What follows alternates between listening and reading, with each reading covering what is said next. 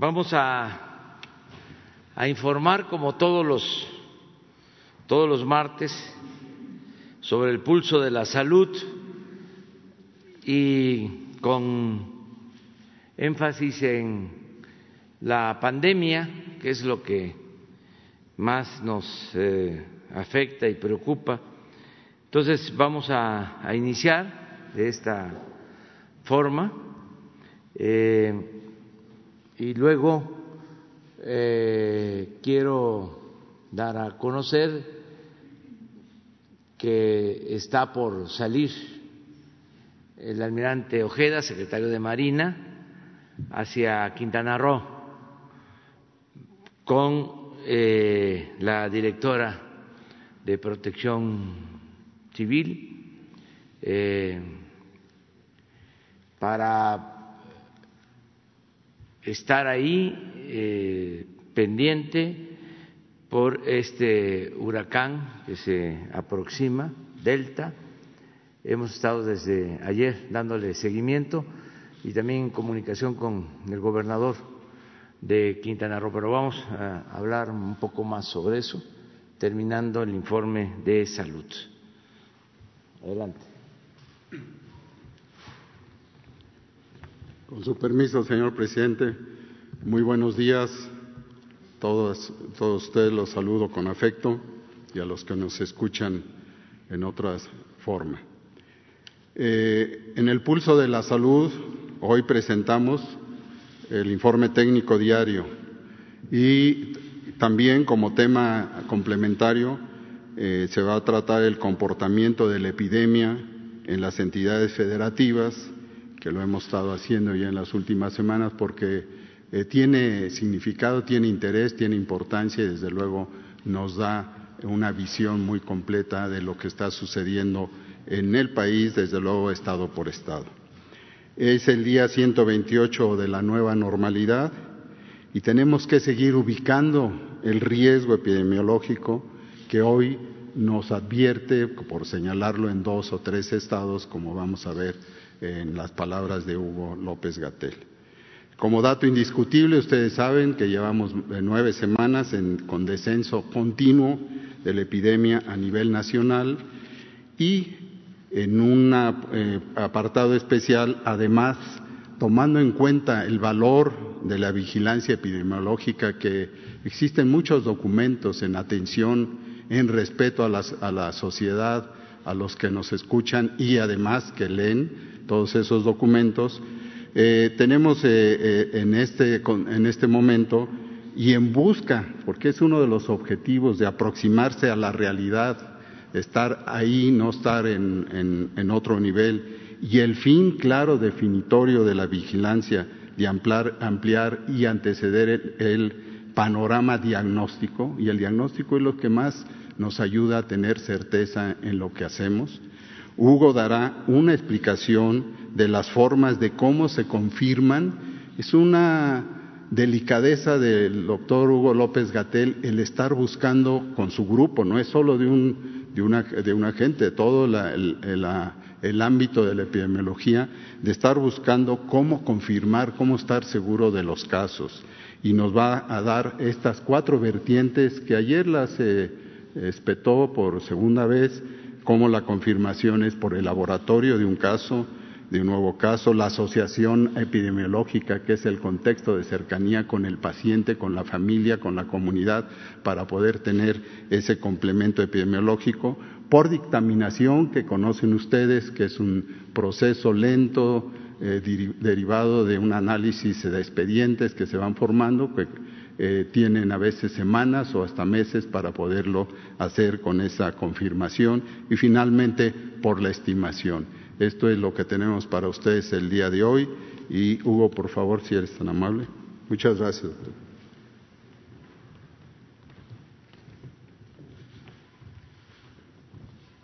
Presidente, muy buenos días, con su permiso. Maestro, canciller, muy buenos días. Muy buenos días tengan todas y todos ustedes. Comentamos con mucho gusto eh, y con eh, claridad la situación epidemiológica de COVID en México. En general, nos gusta siempre dejarlo claro, tanto al inicio como al final de las presentaciones, la epidemia sigue activa y es importante que no bajemos la guardia, que no reduzcamos nuestra conciencia del riesgo.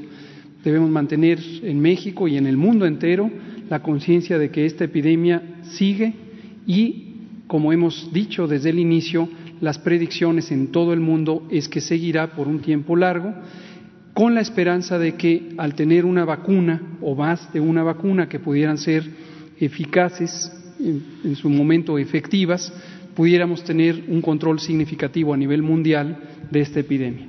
Hemos comentado también como contexto que en la región de Europa Occidental eh, se vive en este momento un rebrote o un repunte después de que tuvieron eh, una intensa transmisión al inicio de la epidemia entre enero y el verano, más o menos en julio, donde hubo la mayor transmisión en Europa, hubo un breve periodo de poca transmisión, poca dispersión del virus SARS-CoV-2, pero al menos desde agosto en algunos casos, en algunos países desde julio, empezaron una intensa transmisión. Esto es en Europa eh, principalmente.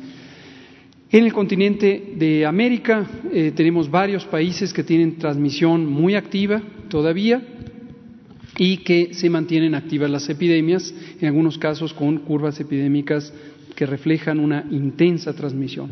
En la región asiática, ayer por la tarde hablamos también y presentamos curvas epidémicas de la región del Mediterráneo eh, oriental y se muestra también cómo hay una intensa transmisión.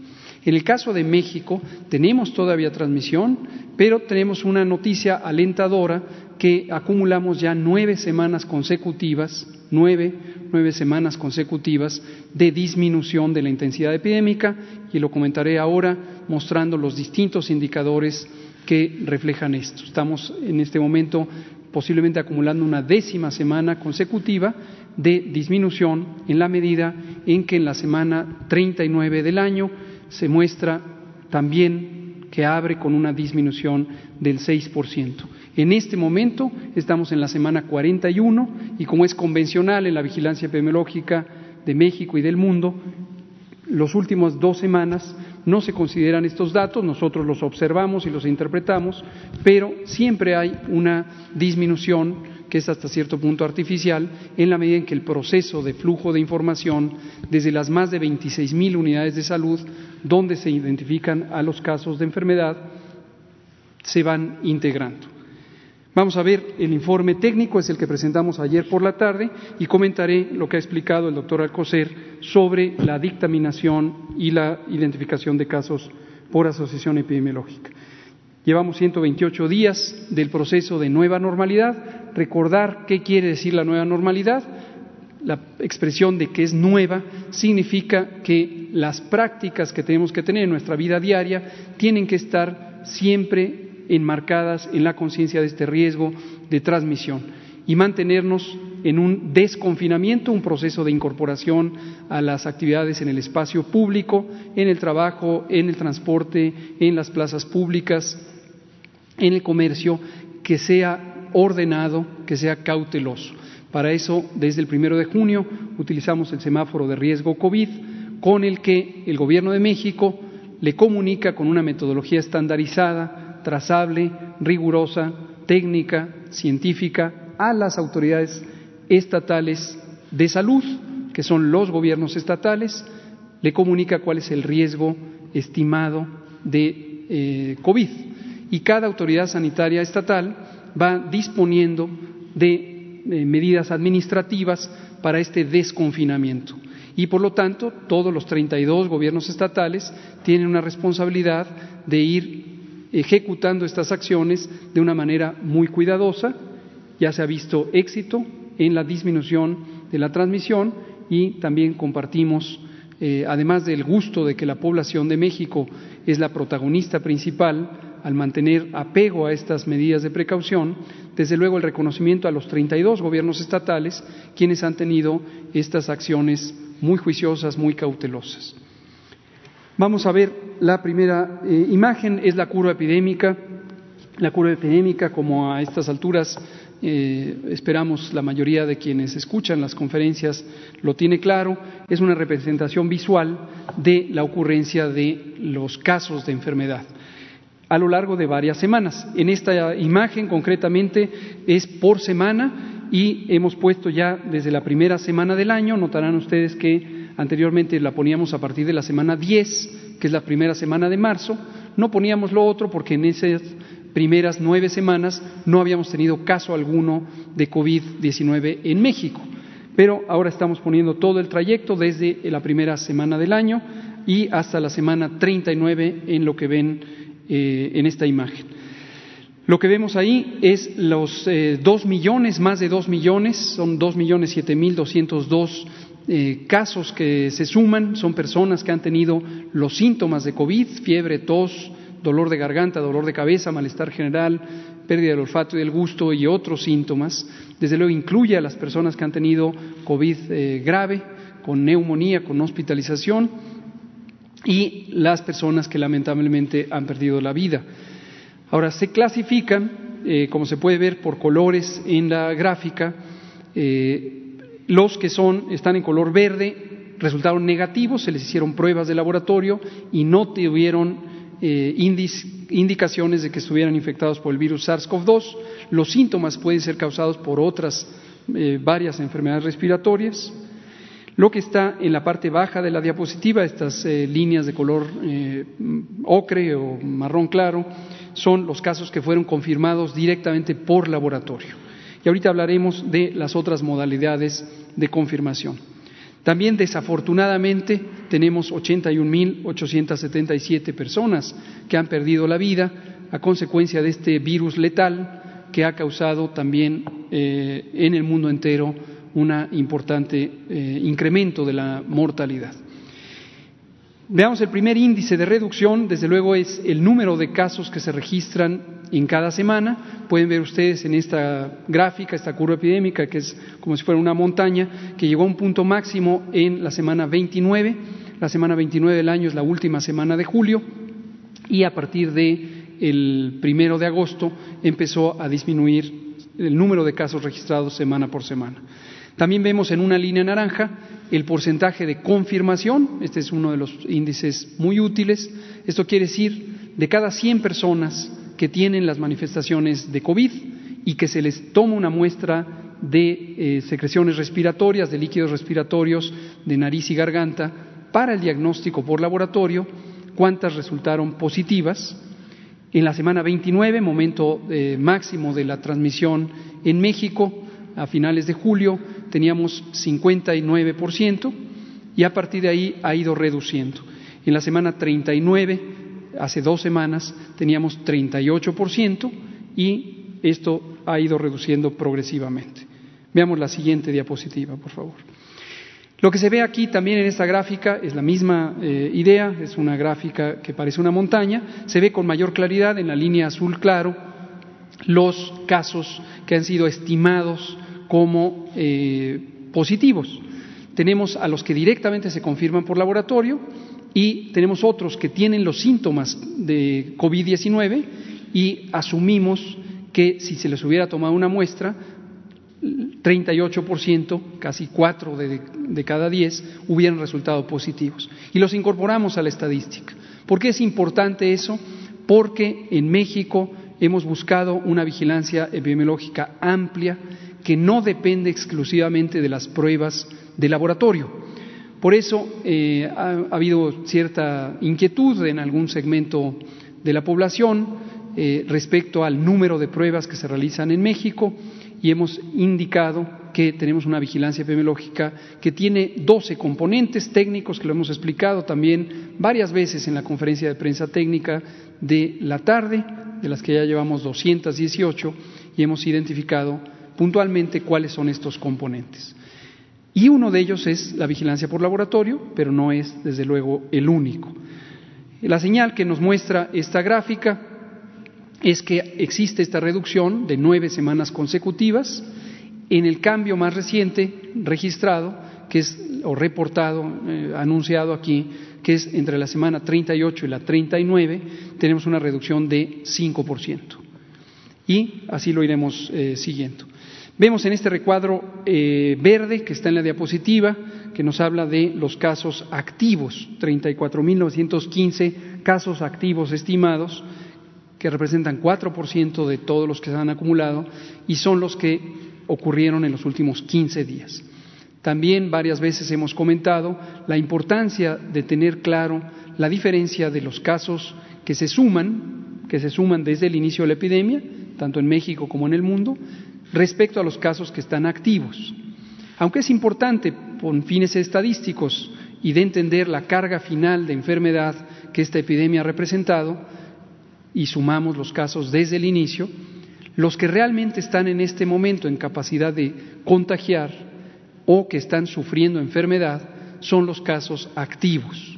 Desde luego, sin perder de vista que hay las personas que tuvieron enfermedad grave, que tienen periodos de recuperación más prolongados y que pudieran estar todavía hospitalizadas, hay varios que están hospitalizados, a pesar de que su inicio de enfermedad ya pasó de los 15 días. Pero en términos del riesgo de contagio, solamente los que están eh, ocurrieron en las últimas dos semanas son los que tienen posibilidad de contagiar. Todos los demás, los de agosto, los de julio, los de junio, los de mayo, etcétera, desde el primero del caso que ocurrió el 28 de febrero, ya no son casos, ya son personas con historia de haber tenido COVID, pero que se han recuperado.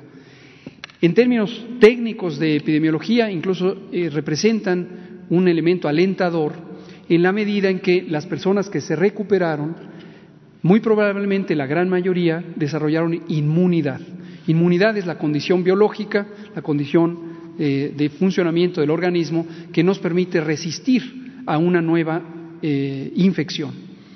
Ayer la Organización Mundial de la Salud reveló una eh, cifra estimada de 10% de la población mundial. La población mundial tiene más de 7 mil millones de habitantes y reveló que 10% de ellas, 700 millones de habitantes del mundo entero, probablemente ya tuvieron exposición a COVID y se asume que la mayoría son inmunes. La importancia de esto es que entre más grande sea la cantidad de personas que tuvieron COVID y que afortunadamente no perdieron la vida, esto va a ayudar a que se detenga la epidemia. Ese es el efecto que se buscará en su momento cuando existan vacunas, que las personas tengan resistencia biológica, anticuerpos, respuesta celular, que les impida contagiarse.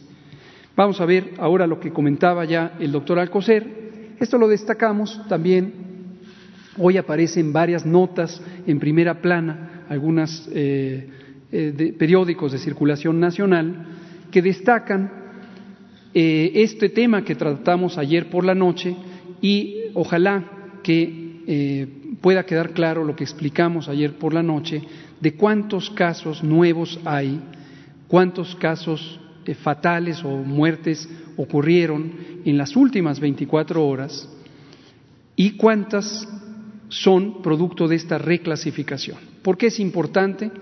Porque hoy nos llama la atención ver primeras planas que hablan de que tuvimos una cifra récord de mortalidad con más de 2.700 casos fatales, como si estos fueran los que ocurrieron entre el domingo 4 de octubre y el lunes 5 de octubre, es decir, ayer. No es así, lo puntualizamos ayer, no es así, Afortunadamente, no tuvimos esa cifra récord de muertes. Tuvimos lo que generalmente estamos teniendo, que ahorita está en promedio en unas 310 defunciones por día, todas y cada una de ellas muy lamentables, todas y cada una de ellas lamentables, pero afortunadamente en términos de la interpretación que se puede hacer técnica y científicamente sobre el curso de la epidemia son cada vez menos por día.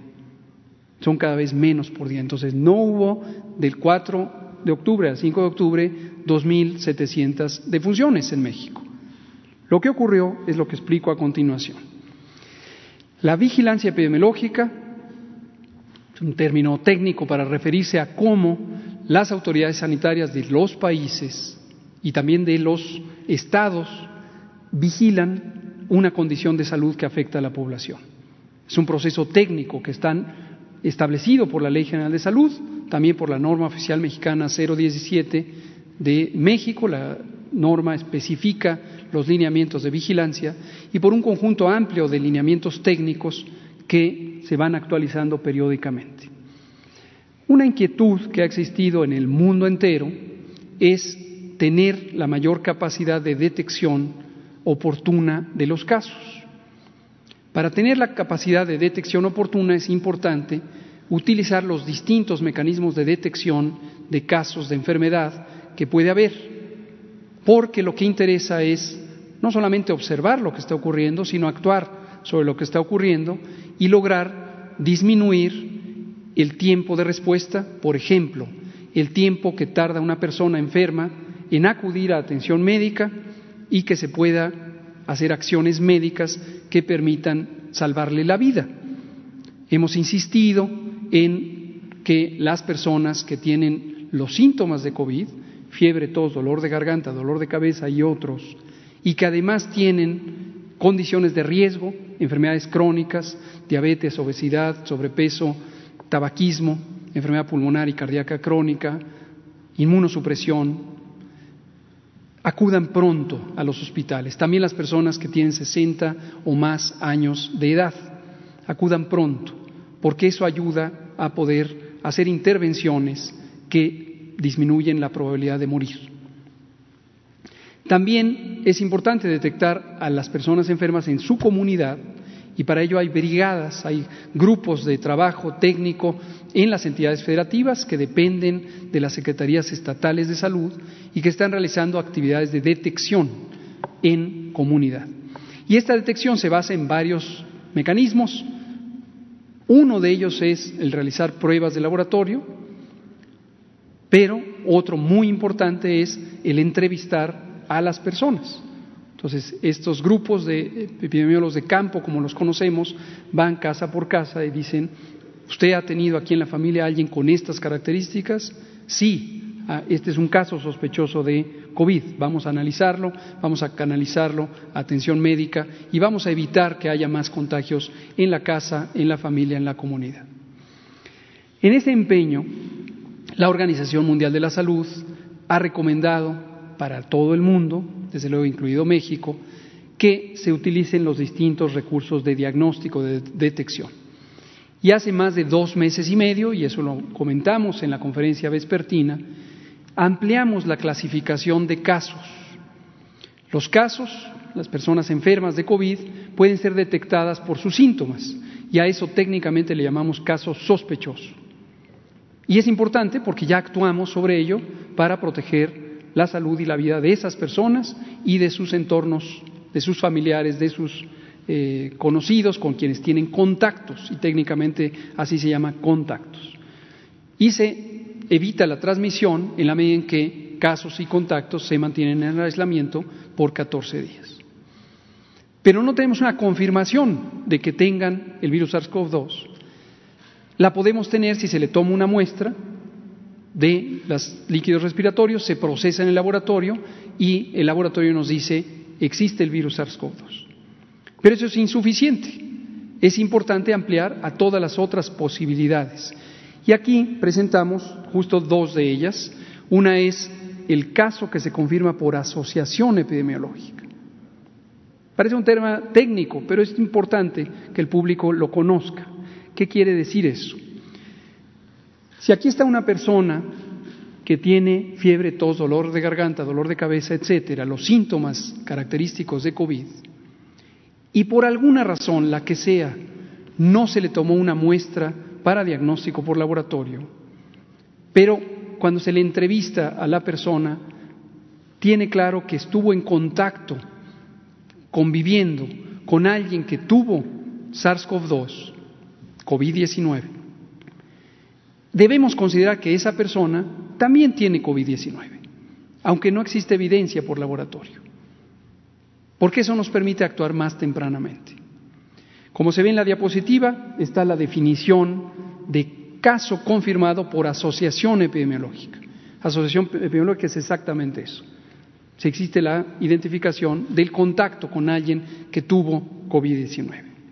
Esto, como dije, hace más de dos meses y medio ajustamos la definición operacional de caso para ampliar, ampliar la capacidad de detección. Ese es el propósito. En México y en el mundo, muchos países lo hicieron en su momento. Entonces ayer presentamos lo que se ve en la siguiente diapositiva y les pido atentamente prestar atención a la curva epidémica que es una representación, lo mismo que estamos viendo, de los casos que han sido confirmados a lo largo de varias semanas. Cada una de esas columnas representa la suma de casos registrados o que ocurrieron en las distintas semanas. Y la gráfica empieza en la semana 1, el primero de enero, y está hasta la semana 39. Vean ustedes la zona eh, de color eh, café claro o pálido, son los casos confirmados por laboratorio, a quienes se les hicieron muestras y salieron positivos al virus SARS-CoV-2. Y arriba de la gráfica ven un pequeño segmento de color verde claro, son los casos que fueron confirmados por asociación epidemiológica, por asociación epidemiológica. No hay evidencia de laboratorio, pero hay el reconocimiento de que la persona enfermó y en los últimos 14 días antes de tener síntomas estuvo en contacto con alguien que tuvo COVID. Esa es la asociación epidemiológica. Esos casos suman 24.120 y no ocurrieron entre el domingo y el lunes. Ocurrieron a lo largo de varias semanas del año, pero fueron clasificados por un trabajo muy dedicado que hace el personal del Sistema Nacional de Vigilancia Epidemiológica del país. También, casi imperceptible aquí en forma visual, pero lo veremos en la siguiente gráfica, hay 578 casos, en su mayoría son casos fatales de funciones, que fueron clasificados por dictaminación. Y hemos hablado en la conferencia técnica también de la dictaminación. La dictaminación quiere decir una persona llegó con neumonía grave, con insuficiencia respiratoria, y falleció, una o varias y no hubo manera de tomarle una muestra para diagnóstico por laboratorio. Y esto hace varios eh, meses era motivo de conversación y de columnas periodísticas y de primeras planas, lo recordarán. Y la inquietud es, no los están registrando a todos. Y lo comentamos, claro que lo estamos registrando. Desde el 10 de abril se estableció una guía técnica para el correcto llenado del certificado de defunción en su momento lo presentamos, que requiere que la persona que llena el certificado de defunción, generalmente una persona del equipo médico, considere que si la persona que falleció tiene los síntomas característicos de COVID, debe considerarse como probablemente COVID. Entonces, las hemos estado registrando. Y venía después el proceso de dictaminación. Hay comités de vigilancia epidemiológica en los 32 entidades federativas, desde luego hay un comité nacional, y también en las 276 jurisdicciones sanitarias. Y ahí se hacen comités, son grupos de personas expertas técnicamente dedicadas a esto, que revisan los expedientes y encuentran la evidencia para decir, hay datos de convicción de que la persona tuvo COVID-19. Veamos la siguiente diapositiva que nos muestra el detalle solamente de los que se agregan ahora. Teníamos los 765.082 casos confirmados por laboratorio, le agregamos ahora 24.120, que es lo que se ve ahora en detalle en las columnas verdes, que corresponden a la pequeña cresta que había en la otra diapositiva, y en las columnas de color magenta, 578. Se ve también por entidad federativa, que es esta gráfica, cómo se ha ido incorporando en la estadística las confirmaciones por dictaminación y por asociación epidemiológicas.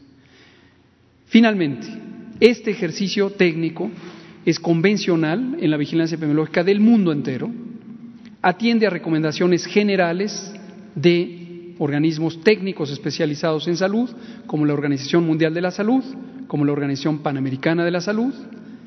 Este proceso en donde se adicionan casos que se presentaron en semanas anteriores ha ocurrido en varios países del mundo, en España, en Reino Unido, en Francia, en Italia.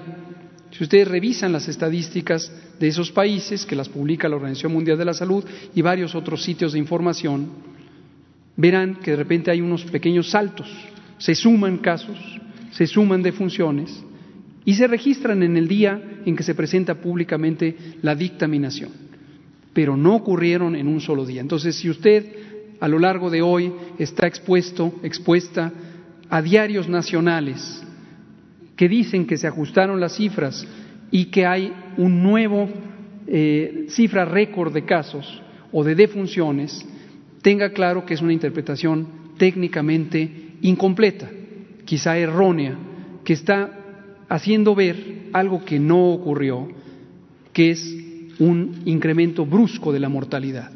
No ocurrió así. Lo que tenemos es una reclasificación que nos permite tener una estadística más robusta. Ahora, desde luego, y quiero dejarlo muy en claro, las personas que fallecieron, fallecieron. Y es triste, es lamentable, nos duele a todas y todos, así sea una sola persona que pierda la vida. Entonces, no confundir el esfuerzo técnico de tener claridad sobre lo que ocurre, que es el propósito que tenemos desde el principio, siguiendo recomendaciones científicas y técnicas, con el dolor humano que nos causa, así sea una sola defunción. Pero como indistintamente a veces en los medios de comunicación y otras expresiones públicas, por ejemplo en las redes sociales, se mezclan estas dos ideas, queremos dejarlo muy en claro. Termino con la presentación de los dos indicadores de ocupación hospitalaria. En esta gráfica se puede ver que también ya bajamos un punto porcentual en la ocupación de camas de hospitalización que corresponden a personas que tienen infección respiratoria aguda grave, es decir, COVID y otras causas, y bajamos un punto porcentual. A nivel nacional tenemos 27%. Solamente el Estado de Nuevo León subió y ahora está en más del 50% de sus camas COVID ocupadas, pero en general el resto del país va a la baja. Y en el último indicador es el de camas destinadas a personas con infección respiratoria grave que están críticamente enfermos y requieren ventilación mecánica asistida, requieren lo equivalente a la terapia intensiva. 22%, bajamos también un punto porcentual respecto a la semana anterior. En síntesis, sigue la epidemia en México y en el mundo. En el mundo tenemos rebrotes amplios y grandes en varias regiones, en la medida en que la epidemia esté activa en cualquier parte del mundo, en todas las partes del mundo existe el riesgo de que repunte. En México llevamos nueve semanas completas y estamos en el curso de la décima en la que va disminuyendo todos los indicadores que reflejan la intensidad de la epidemia. Esto empezó a ocurrir desde la primera semana de agosto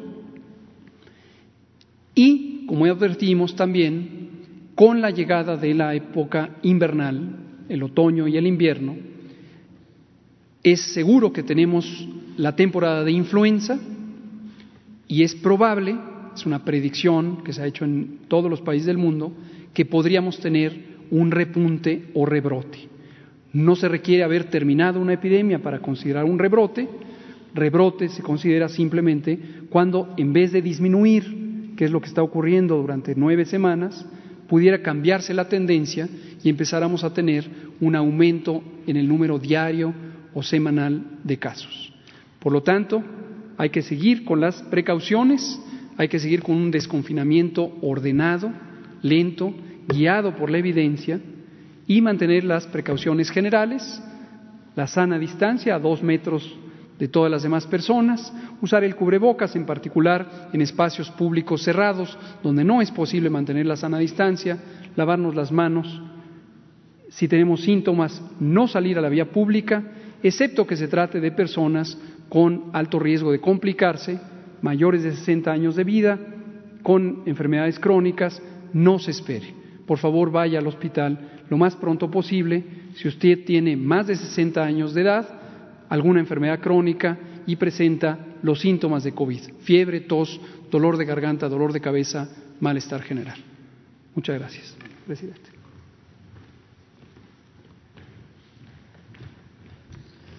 Con su permiso, señor presidente. Señor secretario, señor subsecretario, señoras y señores. Presento el reporte correspondiente a nuestra estrategia de política exterior contra el COVID-19 de la última semana. En primer lugar, respecto a repatriaciones de mexicanas y mexicanos, ya llegamos a 17.744. Destaca en primer lugar Colombia con 2.087, Perú 1.930, Argentina 1.600 mexicanas y mexicanos repatriados y después Francia con 1.368. Obviamente, como no hubo restricción de vuelos entre México, Estados Unidos y Canadá, no aparecen esos países, pero si hubiese habido restricciones por parte de México o de Estados Unidos, pues probablemente los números cambiarían. Eh, 17.744. El número menor del Medio Oriente con 325. Informarles que se organizó junto con la Secretaría de Salud del 5 al 9 de octubre en los Estados Unidos en particular la Semana Binacional de Salud. Esta es una estrategia integral contra el COVID-19 implementada por la Red Consular de México en los Estados Unidos y en Vancouver, Canadá. Entre los servicios que se incluyen en esta semana son campañas de vacunación, clínicas de la mujer, atención psicológica y diversos estudios médicos. Hay más de ocho mil voluntarios que participaron y personal consular para atender a más de doscientas mil personas que pudimos atender. Este es el vigésimo aniversario de la Semana Binacional de Salud, pero evidentemente en esta ocasión ha sido mucho más importante que en otros años. Algunos de los principales componentes de esta semana que se pueden mencionar son que se introdujo una actividad importante de salud mental con apoyo de la Facultad de Psicología de la Universidad Nacional Autónoma de México para proporcionar asistencia por padecimientos mentales derivados de la pandemia en particular. Participaron los Centros para el Control y la Prevención de las Enfermedades de Estados Unidos, el Departamento de Salud Pública de los Estados Unidos, cosa que agradecemos, así como las escuelas de salud y políticas públicas del sistema de universidades de California. Nuestra población objetivo ha sido, pues, nuestros connacionales, sin importar su estatus migratorio, dando preferencia siempre a las personas más vulnerables y carentes de seguro médico con nacionales nuestros en Estados Unidos en esa circunstancia. Se logró la participación y le agradecemos del gobernador de Nevada, Steve Sisolak, quien asistió al Consulado de México en Las Vegas en particular, nos entregó un reconocimiento a la comunidad mexicana y apoyó la jornada gratuita, igualmente en California. Las ventanillas de la salud que también se trabajan en coordinación con la Secretaría de Salud en todos los eh, consulados de México en los Estados Unidos, están trabajando pruebas gratuitas de COVID-19 y ahora la campaña de vacunación contra la influenza que nos preocupa mucho. ¿Qué consulados principalmente están trabajando así? Atlanta, Brownsville, Chicago, Denver, El Paso, Houston, Los Ángeles, McAllen, Omaha, Orlando, Raleigh, Sacramento, St. Paul, Salt Lake City y San Diego. Y finalmente, las ventanillas de la salud han atendido a esta semana 2.483.977 personas por diversas consultas y de forma directa 543.958.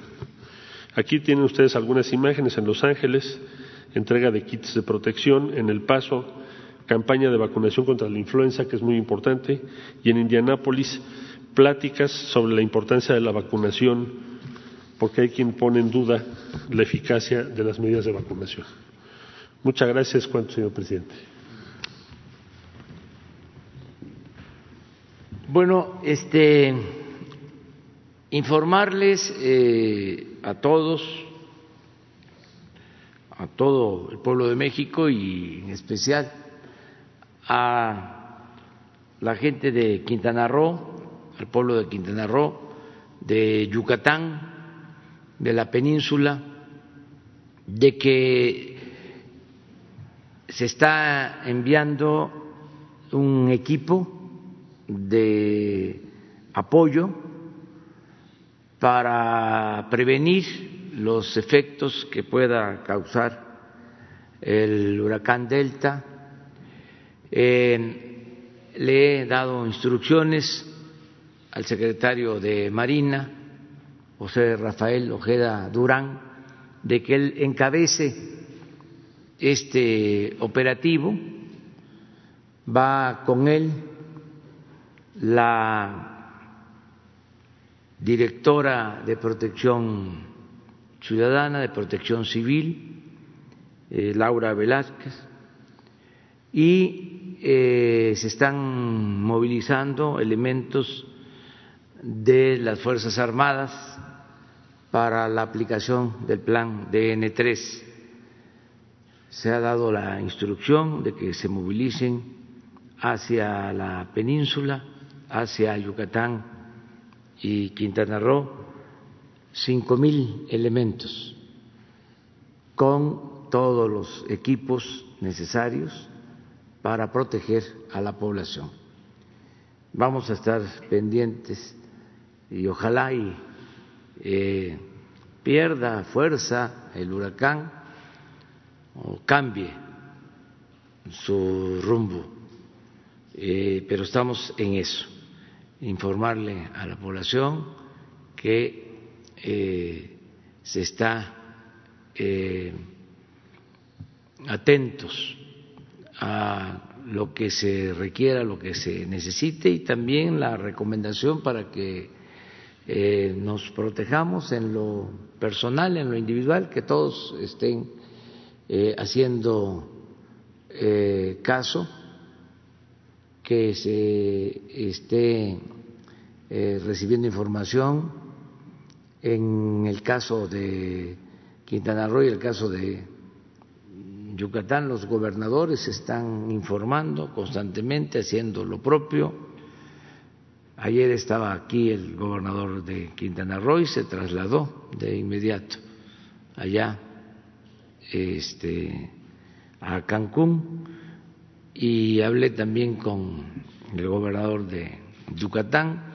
Entonces hay coordinación, pero es importante que la gente eh, pues atienda las recomendaciones, que en las partes bajas eh, hay que eh, salirse, hay que ir a refugios, vale más prevenir y hay tiempo todavía de acuerdo a las eh, proyecciones va a azotar, va a pegar más fuerte eh, hasta la noche, hasta la madrugada del miércoles. Entonces, tenemos todo el día para eh, prevenir, hacer caso a las recomendaciones. Muy bien, pues esto es lo que tenemos y abrimos para preguntas y respuestas.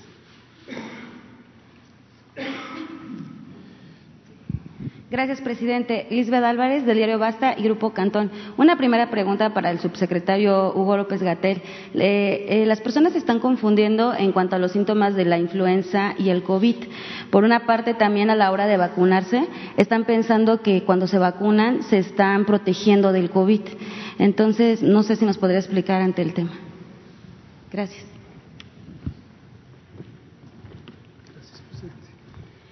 Gracias. Eh Luis Álvarez, de Grupo Cantón Periódico Basta, eh, por la pregunta. Es muy útil. Si usted está en casa o platica con sus familiares, con sus amigos y considera que los síntomas que pudiera tener alguien con quien está conversando, fiebre, tos, dolor de garganta, dolor de cabeza, se parecen al COVID, pero también se parecen a los de la influenza, está en lo correcto. Está en lo correcto. Los síntomas de COVID son muy parecidos a los síntomas de influenza. Son dos enfermedades diferentes causadas por distintos virus. El COVID es causado por el virus SARS-CoV-2, un virus nuevo que entró a la especie humana, por lo menos desde que se tiene registro, a finales de 2019, en la última semana, y que no había estado presente entre los humanos. Influenza es un virus que causa una enfermedad muy parecida a COVID-19, pero se llama influenza, y el virus se conoce desde hace cientos de años. El virus en sí mismo no, se describió en, 1900, en los años 40 del siglo pasado, pero la enfermedad se conoce al menos desde el siglo XVI y biológicamente tiene milenios, pero dan una enfermedad muy parecida. Cerca de 8 de cada 10 personas que tengan COVID y cerca de 8 de cada 10 personas que tengan infección por los virus influenza van a tener una enfermedad leve, fiebre, tos, dolor de garganta, dolor de cabeza, malestar general, que se va a limitar a lo largo de 10 o 14 días. Desafortunadamente, 3, 5 o hasta el 7% de las personas que tengan ya sea influenza o ya sea COVID van a tener una neumonía grave, una inflamación de los pulmones, que les va a llevar a necesitar asistencia médica especial y 2 al 3% en hospital. Durante la temporada de influenza, que en el hemisferio norte empieza en octubre y termina en marzo, todos los sistemas de salud del hemisferio norte del mundo vamos a tener la dificultad médica de poder distinguir entre una enfermedad y la otra. La dificultad estriba en que se presentan igual, pero no se tratan exactamente igual. Porque hoy, en octubre de 2020, al inicio de octubre, tenemos vacuna contra la influenza que disminuye la probabilidad de complicaciones y tenemos unos pocos tratamientos antivirales que limitan el desarrollo o la proliferación de los virus influenza, pero no tenemos lo mismo para COVID todavía. Entonces hay que hacer el diagnóstico para poder dar tratamiento contra la influenza y no tenemos ese mismo recurso para COVID. Respecto a la vacunación, la vacuna que existe hoy, hoy en el mundo, no hay vacuna contra el COVID todavía. Tenemos la gran esperanza, hay evidencia científica de que hay varios productos en desarrollo. Ya hemos dicho aquí muchas veces, lo ha dicho el presidente, lo ha dicho el doctor Alcocer, lo ha dicho el canciller Marcelo Ebrard, México hace un esfuerzo claro y completo para tener acceso lo más pronto posible a las vacunas en cuanto existan, pero todavía no existen, las de COVID. Las distintas vacunas que existen, las que sean seguras, eficaces y de calidad. Y lo que sí tiene México, igual que muchos países, es vacuna contra la influenza. El primero de octubre el jueves pasado, próximo pasado, inició la temporada de vacunación contra la influenza. Esta vacuna está indicada en personas que tienen más de 60 años, enfermedades crónicas, embarazadas, embarazadas, las embarazadas también, y niños y niñas de 5 años o menos. Previene el riesgo de complicaciones por influenza, pero no previene, no protege contra el COVID. Gracias. Gracias. Presidente, en cuanto al tema de los fideicomisos que están por desaparecer, usted ha dicho que, ese dinero ahora se va a entregar de manera transparente a los beneficiarios. ¿Nos podría explicar de cada uno qué dependencia será la encargada de aplicarlos y los mecanismos que se utilizarán? Sí, este, pues eh, repito lo que estoy sosteniendo desde hace mucho tiempo. Es parte de uno de los compromisos que hice en el Zócalo cuando tomé posición de la presidencia, la de desaparecer fideicomisos eh, y también fondos que se manejan de manera discrecional, sin transparencia, eh, fideicomisos para todo, con aparatos burocráticos, muchos de ellos, donde se queda el dinero, no le llega eh, el apoyo a la gente. Eh, son aparatos que se fueron creando en el tiempo para eh, duplicar funciones de la administración pública, para no tener ningún control o tener manga ancha y poder manejar los recursos sin eh, fiscalización, en algunos casos también este, entregar recursos a quienes eh, no los eh, necesitan solo por ser allegados a quienes mandan o deciden en el gobierno. Entonces, vamos a poner orden, son más de eh, 100 fideicomisos, los creados por ley, pero hay otros, eh, otro tanto, eh, igual, no creados por ley, pero creados por acuerdos del Ejecutivo. Estamos hablando como de 200 o un poco más de fideicomisos. Entonces, ¿qué va a hacer Hacienda? Pues eh, recoger todos esos recursos y entregarlos. Nadie se va a quedar sin apoyo. Si de esos fideicomisos eh, dependen los deportistas de alto rendimiento, pues no tienen ninguna preocupación porque les va a seguir llegando su apoyo.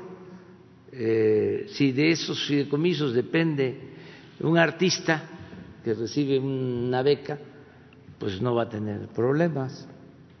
Un cineasta, eh,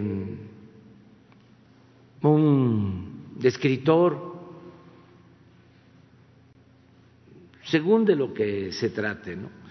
Entonces, lo único que se va a hacer es una revisión para saber cómo se están ejerciendo eh, esos presupuestos, de haber control eh, y vamos rápido a saber eh, si estaban bien aplicados los fondos. Lo mismo en el caso de científicos quienes están a cargo de este, investigaciones que tienen que ver con ciencia, con tecnología, igual no van a dejar de recibir sus eh, apoyos.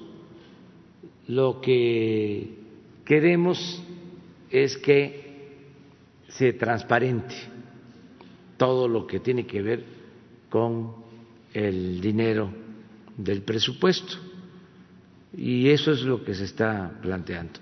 Eh, vamos a hacer una revisión muy pronto de todos los fideicomisos, de modo que ni siquiera van a esperar un mes los que están recibiendo los apoyos.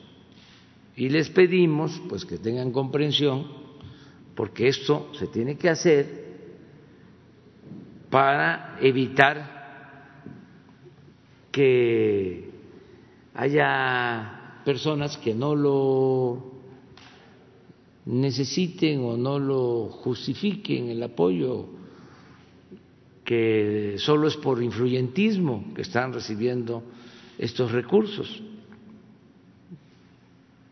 ¿Cómo se le llama al que cobra sin trabajar? Aviadores, sí. Que no hay aviadores, pues que no un personaje destacado pues tenga como investigador o tenga este, becado como escritores a sus ayudantes. a ver, ¿quiénes son los artistas? ¿Quiénes son este, los escritores? ¿Quiénes son los científicos? Es eso, nada más, porque es dinero del pueblo. Y el que nada debe, nada teme. Va a haber eh, un responsable por sector.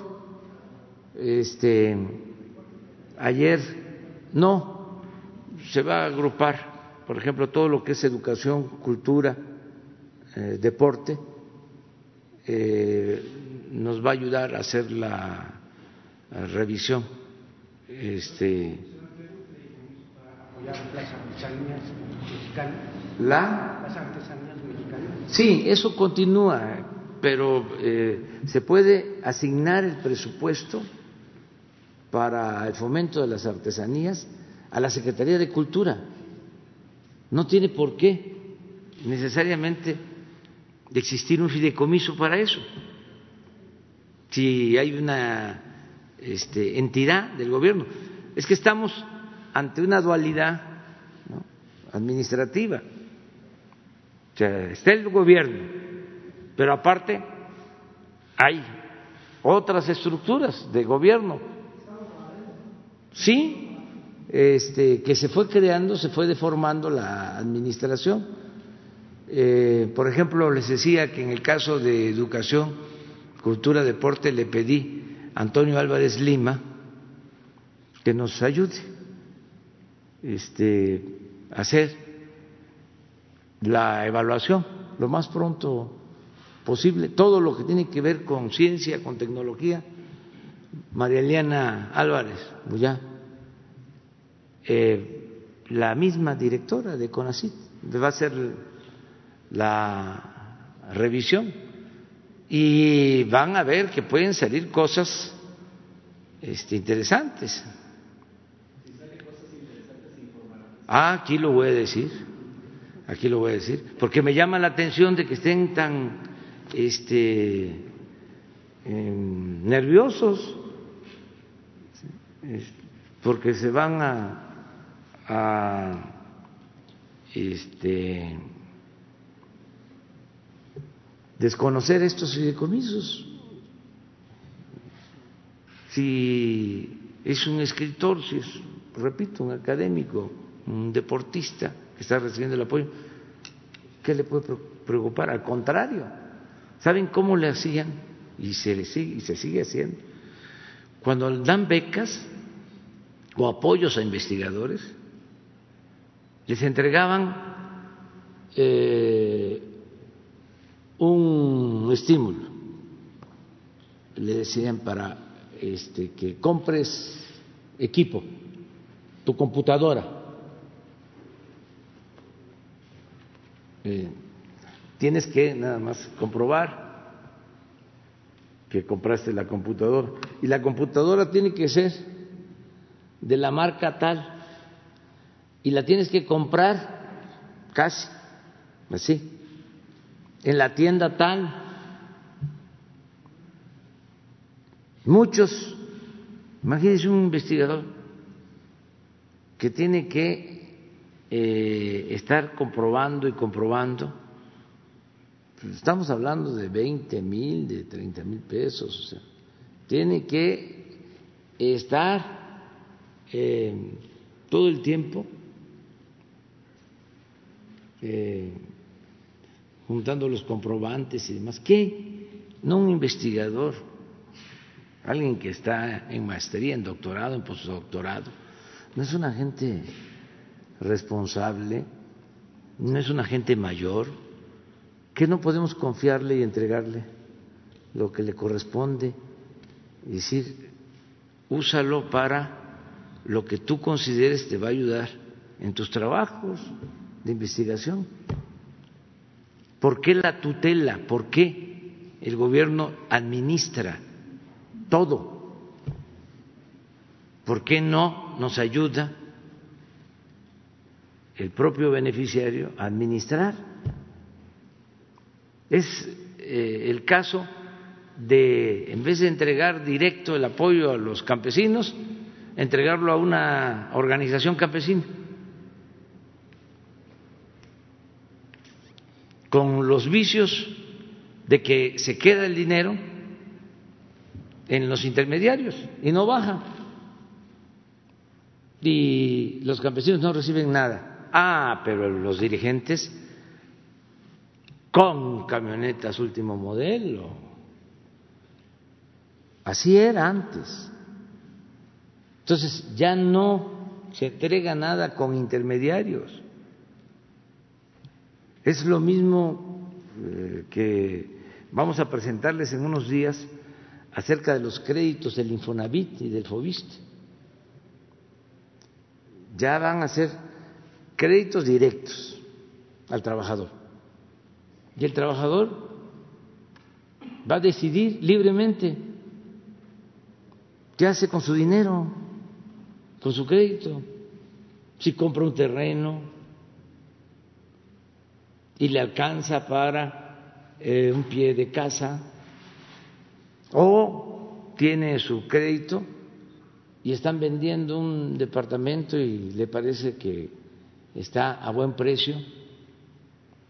¿Por qué se le tiene que dar el crédito y se le va a obligar a que compre eh, un departamento en una unidad habitacional que se construyó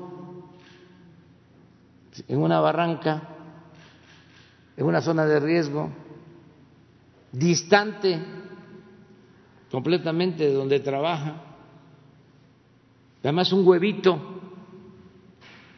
de 30 metros cuadrados, carísimo, porque hacían jugosos negocios los inmobiliarios, las empresas, con los funcionarios y políticos. ¿Saben qué argumentan quienes no eh, aceptan que se entregue de manera directa este apoyo? De que el trabajador o la persona necesita asesoría técnica, necesita que lo guíen, necesita que lo asesoren, que lo tutelen. No. ¿Cómo se hacen las casas en el país? La mayoría de las casas. Pues se hace la gente.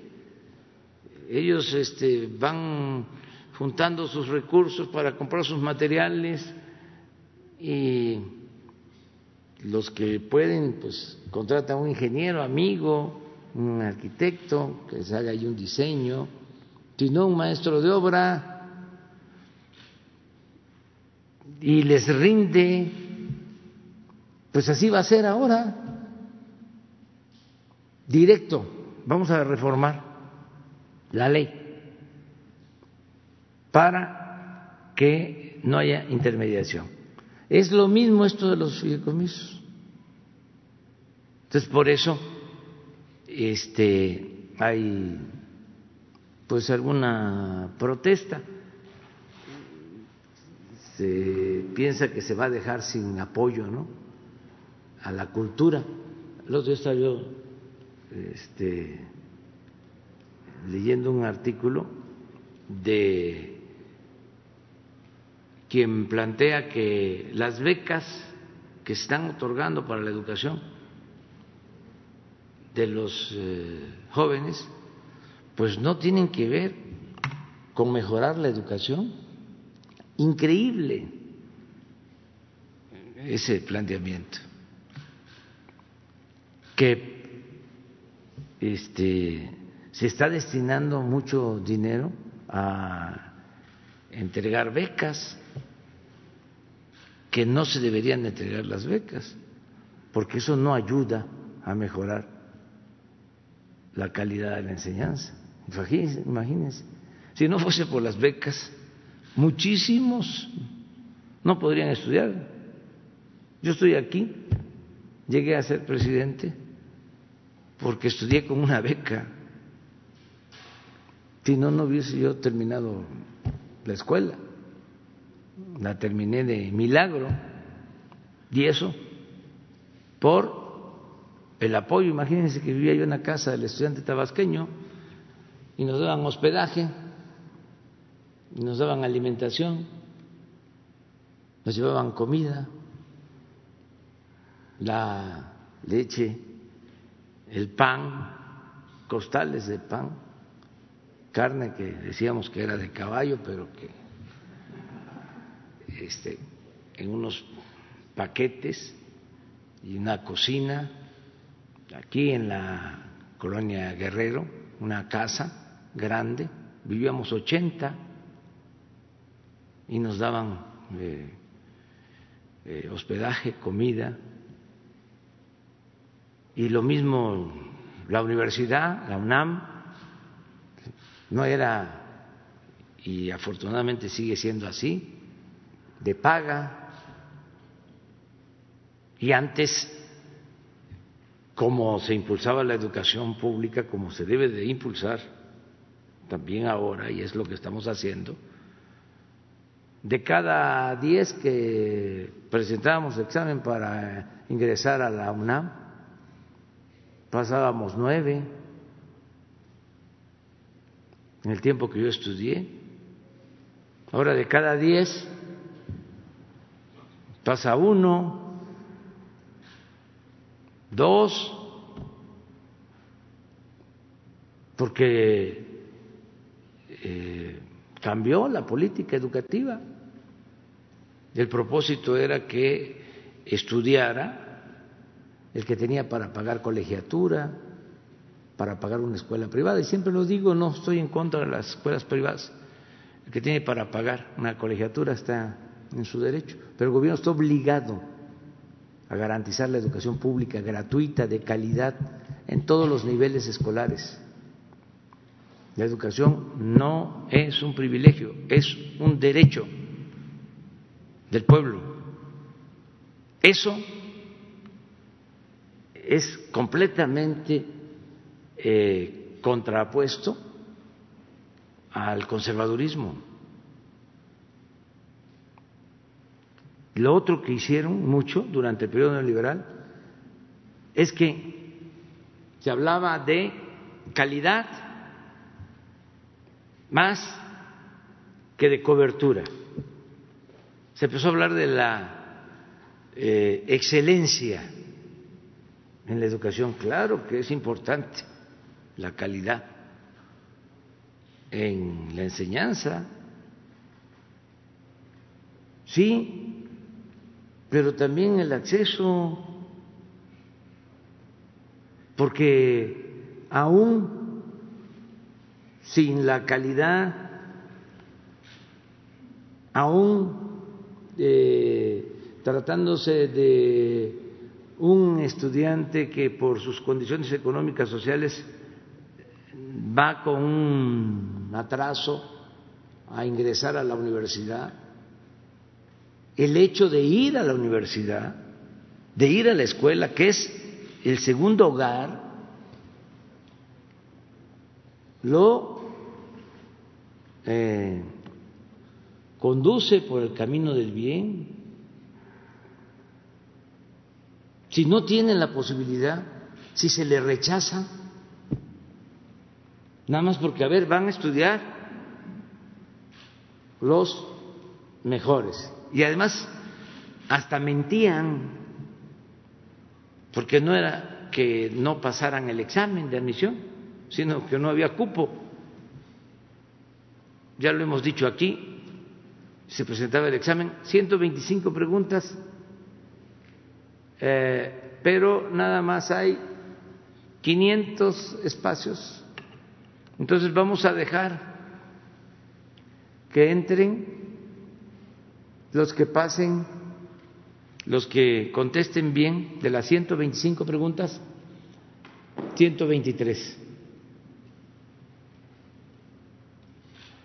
Y el que contestó bien, 122, ya no entró.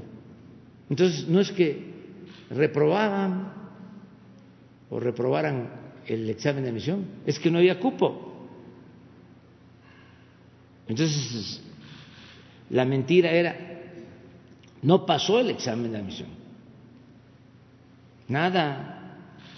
Lo que querían era este, acabar con la educación pública. Y en la concepción conservadora que estudiara el que tuviese posibilidad económica para pagar una escuela privada. Creció la matrícula de las escuelas privadas en el periodo neoliberal, en el nivel superior, como nunca, pero también llegó a un límite, porque ¿de dónde saca la gente para pagar colegiatura? Si la mayoría de nuestro pueblo, desgraciadamente, vive en la pobreza. Entonces, eso es un modelo fallido, eh, de modo que las becas sí son muy importantes para que se pueda estudiar. Eh, nada más que hay que ir poco a poco eh, haciendo labor para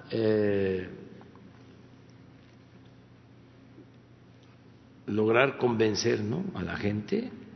Hay algunos que están ya este, pues muy influenciados por el conservadurismo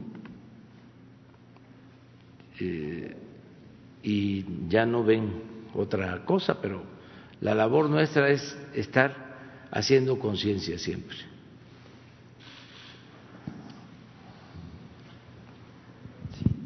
Gracias, buenos días, señor presidente. Demián Duarte, de Pasión por los Negocios, Política y Rock and Roll Radio, Lobos FM de Sonora. Eh, de hecho, bueno, eh, primero que nada, muy agradecidos estamos en Sonora por la reciente visita que hizo de tres días a nuestro estado. Eh, una efeméride particular, estuvo usted en el Estadio Héctor Espino el domingo, casualmente se cumplían 48 años de la inauguración del, Estadio Héctor Espino, donde, bueno, pues hay grandes memorias deportivas. la verdad, la comunidad de Hermosillo y de Cajemel están muy agradecidos por conservar ambos estadios. Este, es, muy importante para nosotros preservar la memoria histórica. Eh, señor presidente, eh, le tengo dos asuntos. Eh, son temas de allá de mi región. Este, casualmente, bueno, mi región incluye al estado de Chihuahua, pero primero le quiero plantear unos temas de Sonora. En particular, eh, eh, señor presidente, estuvo usted eh, con nosotros y abordó el tema de la carretera, nada más que fue la carretera federal 2 de la que se habló. La 15 no, este, y la 15 sigue pendiente. Debe recordar, yo mismo le traje el tema. faltan alrededor de 800 metros de la carretera por terminarse, este, y es una cosa increíble, pues ya la hemos bautizado como la carretera interminable y parece que la irresponsabilidad de esta empresa que tiene en sus manos ese tramo que se llama Petros y Asfaltos, pues no tiene límites. Este, quisiéramos saber, señor presidente, si se tomaron medidas ya. Se sabe que incluso se le intentó hacer una notificación al propietario de la empresa, un señor de nombre Uriel Silva, eh, y que no lo localizaron. Entonces, eh, nos gustaría saber qué es lo que va a suceder con la carretera. Eh, otro caso en particular de Sonora, señor presidente, son los pescadores este, de Guaymas, de Yavaros, de Puerto Peñasco, que me han insistido estoy hablando de los trabajadores del mar, no de los dueños de los barcos, este, que insisten en el tema de las concesiones. Usted sabe, se cumplen 30 años este, de que al calor del neoliberalismo pues se cometió la injusticia de despojarlos de las concesiones pesqueras este, y ellos pues están buscando la manera de encontrar. No han encontrado las respuestas que buscan de parte de la CONAPESCA. Este, si, si, señor presidente, yo le planteé el tema hace aproximadamente tres meses, si hubiera seguimiento. Y un tercer tema de Sonora muy, muy en específico tiene que ver con los mineros de Cananea, señor presidente. Me contactaron ellos ahora que estuvo usted allá en Sonora, eh, porque eh, me, refiero a los, a los mineros históricos, eh, los que estaban ahí cuando se privatizó la mina y que bueno, pues ellos se, se, consideran acreedores a un monto que equivale al 5% del valor que se pagó por la mina, los famosos 55 millones de dólares que nadie sabe, nadie supo, ¿no? Este, que quedaron en manos del sindicato minero. Y ellos me dicen que hay un laudo este, a favor de parte del Poder Judicial, este, de tribunales este, especializados en, la cuestión laboral, eh, que ya les favorece con el pago de, lo que es esta parte que les corresponde.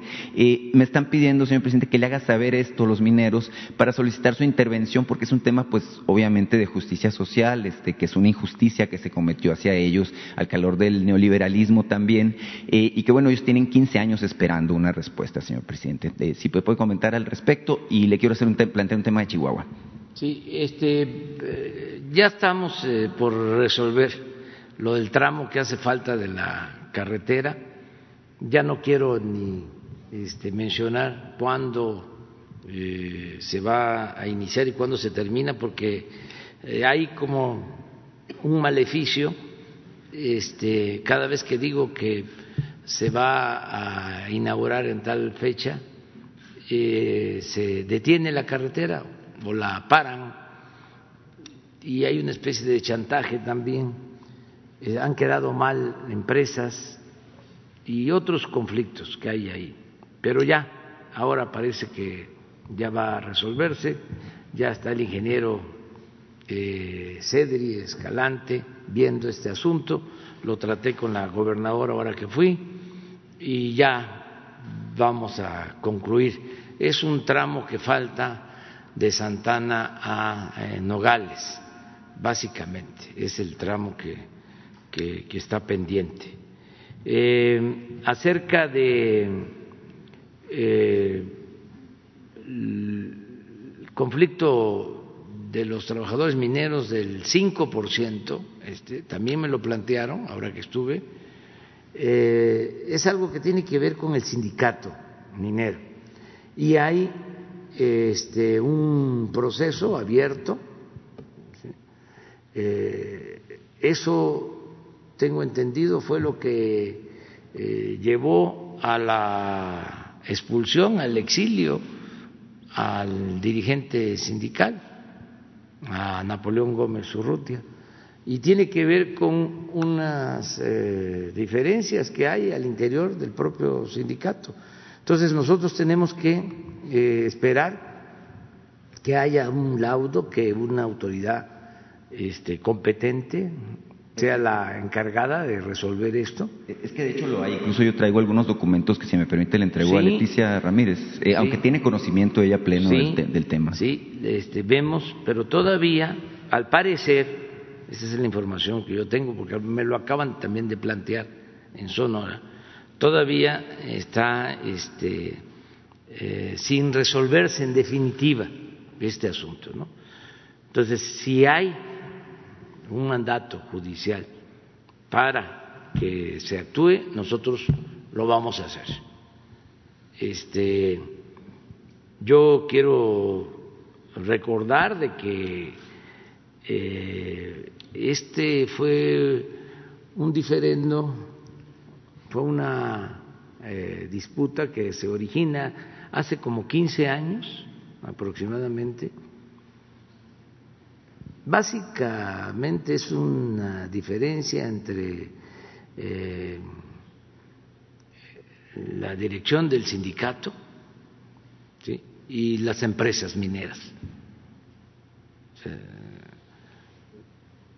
Para ponerle nombre y apellido es unas eh, diferencias, este, falta de entendimiento entre Germán Larrea y Napoleón Gómez Urrutia.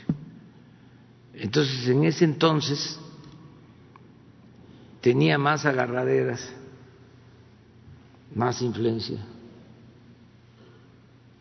Germán Larrea. Llegaron a tener los empresarios de la minería hasta una subsecretaría en la Secretaría del Trabajo. Entonces, eh, le ganaron a Napoleón. Se eh, piensa que por influyentismo. Entonces se tuvo que ir Napoleón al exilio, a Canadá. Esa es la historia. Entonces, cuando estábamos nosotros en campaña, eh, se acercaron los mineros que seguían defendiendo a Napoleón a plantearnos que les parecía injusto que se había expulsado del país a Napoleón. Fui por ese entonces a un viaje a Londres, me invitó el dirigente del Partido Laborista, Corbyn, y me pidieron los eh, obreros o dirigentes de las organizaciones obreras del Reino Unido una reunión y me plantearon el asunto de Napoleón, que les parecía a ellos que era una injusticia. Entonces, con todos estos elementos, pues lo que hicimos es, a ver, garanticemos que regrese Napoleón. No queremos que nadie se vaya al exilio.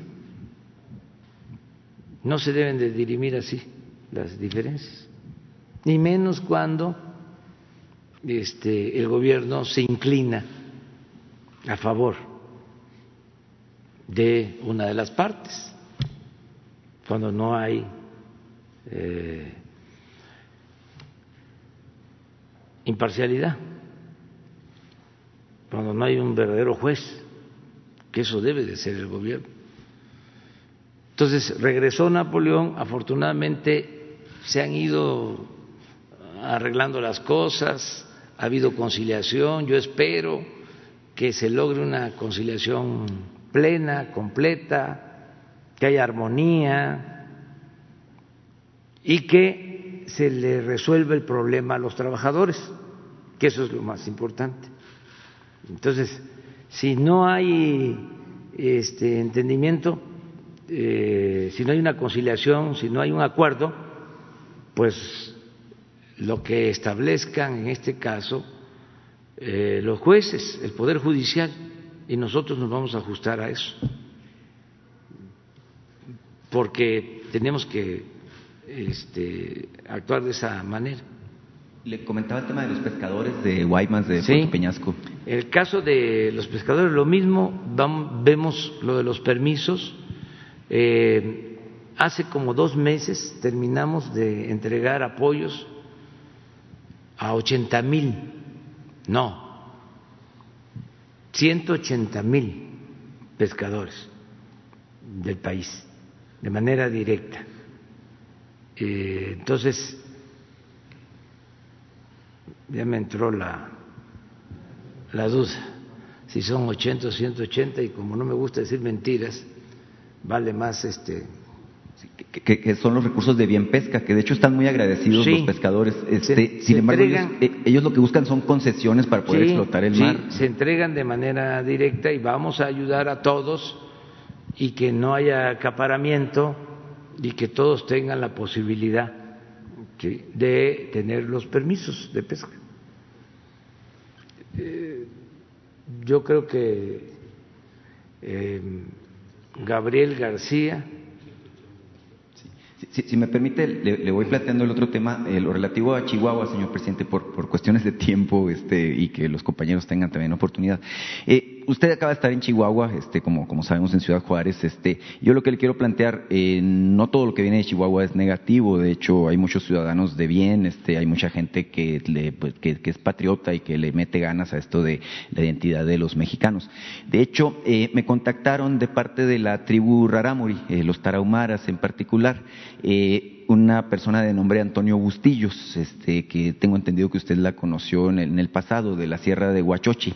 Este, ellos en particular tienen una inquietud que me pidieron que le hiciera llegar. Eh, usted es un conocedor de lo que es la cultura ancestral de México y sabe que los tarahumaras, bueno, pues tienen en particular eh, muchas virtudes, pero una de ellas es la resistencia, eh, pues eh, tan, que, que, incluso es una leyenda de los corredores rarámuris. y ellos me pidieron que le hiciera de su conocimiento, incluso le mandaron un paquete con lo que es el pinole, el pinolillo que ellos producen, el pinolillo rarámuri, porque consideran que es un elemento que puede ayudar a la estrategia que ustedes están emprendiendo de alimentar mejor a los mexicanos, promover precisamente la buena salud eh, y en particular lo que me decían ellos es que, bueno, eh, les preocupa su estado de salud, señor presidente, es decir, el desgaste al que está usted sujeto, el asunto de la hipertensión de la, de la que padece. Entonces, por eso es que me, le hicieron llegar este paquete a través de mí, si me, si me lo permite, también se lo puedo entregar a Leticia Ramírez, porque ellos me dicen, es lo que produce nuestra tierra, este, y el valor de nuestra tierra, pues son precisamente las herramientas que tenemos los mexicanos para salir adelante. Entonces, la pregunta en este aspecto sería si usted, su gobierno, están dispuestos a considerar este tipo de elementos eh, ancestrales, este, precisamente para cambiar o mejorar la salud de los mexicanos. Sí, y muchas gracias y un saludo a eh, pues eh, todos los que viven en la sierra de Chihuahua, las comunidades indígenas, eh, es muy probable que yo vaya para allá eh, pronto. Acabo de estar hace relativamente poco y sí conozco de este, ese alimento que es este eh, tradicional y, muy bueno. Entonces mm, aquí con Jesús nos entregas 190 mil pescadores que recibieron el, el apoyo. Este, entonces, eh, muchas gracias y, le mando a ella un saludo. Este, pues es, lo que se trata es de eh, promover toda la alimentación natural ¿sí? que fortalezca. y yo le agradezco por preocuparse por mi salud. Afortunadamente estoy, estoy bien, pero no sabemos. Ah, sí, sí, sí, sí. Estamos bateando bien. Muy bien. Los dos después de esto, después tú. Buen día, presidente. Eh, preguntarle, usted la semana pasada planteó el asunto de, de retomar el proyecto de la eh, construcción del aeropuerto en Tulum. Este proyecto, eh, bueno, sabemos, eh, lo habían planteado hace 10 años con el gobierno de Felipe Calderón, pero no prosperó. De hecho, en el diario oficial de la, de la Federación en mayo de 2011 ya se hablaba de la asignación de dos terrenos, el porvenir y la escalera. Preguntarle si se van a utilizar estos mismos terrenos y cuánta inversión prevé que se pueda eh, destinar precisamente o se pueda necesitar para la construcción de este proyecto, que por cierto ayer nos decían los empresarios que no estaba, eh, bueno, todavía contemplado en este primer paquete, eh, pero que lo tenían, así lo dijeron, en la tubería, eh, para que, bueno, pues pueda salir en alguna de las demás propuestas. ¿Cómo sí, es el, ya había un anteproyecto, este, pero no se concretó. Este, en tiempos de otros gobiernos, no sé exactamente si, con Calderón o con el, el, presidente Peña, pero se tiene el terreno, son como 1.500 hectáreas, se tiene ya el terreno, eh, se tienen los anteproyectos y lo va a construir eh, también eh, el ejército, los ingenieros militares, igual que como se está haciendo el Felipe Ángeles, de la misma forma. Eh, vamos a comenzar, pues yo creo que a principios del año próximo, ya a trabajar porque lo vamos a, a inaugurar en el 2023. Ya es este, un hecho que se va a llevar a cabo esa obra. ¿Es en esos mismos terrenos que ya estaban? Eh, sí, hay dos predios, en efecto, uno de la Secretaría de Comunicaciones y otro de la Secretaría de Marina, sí, en esa este, zona muy cercana a Tulum.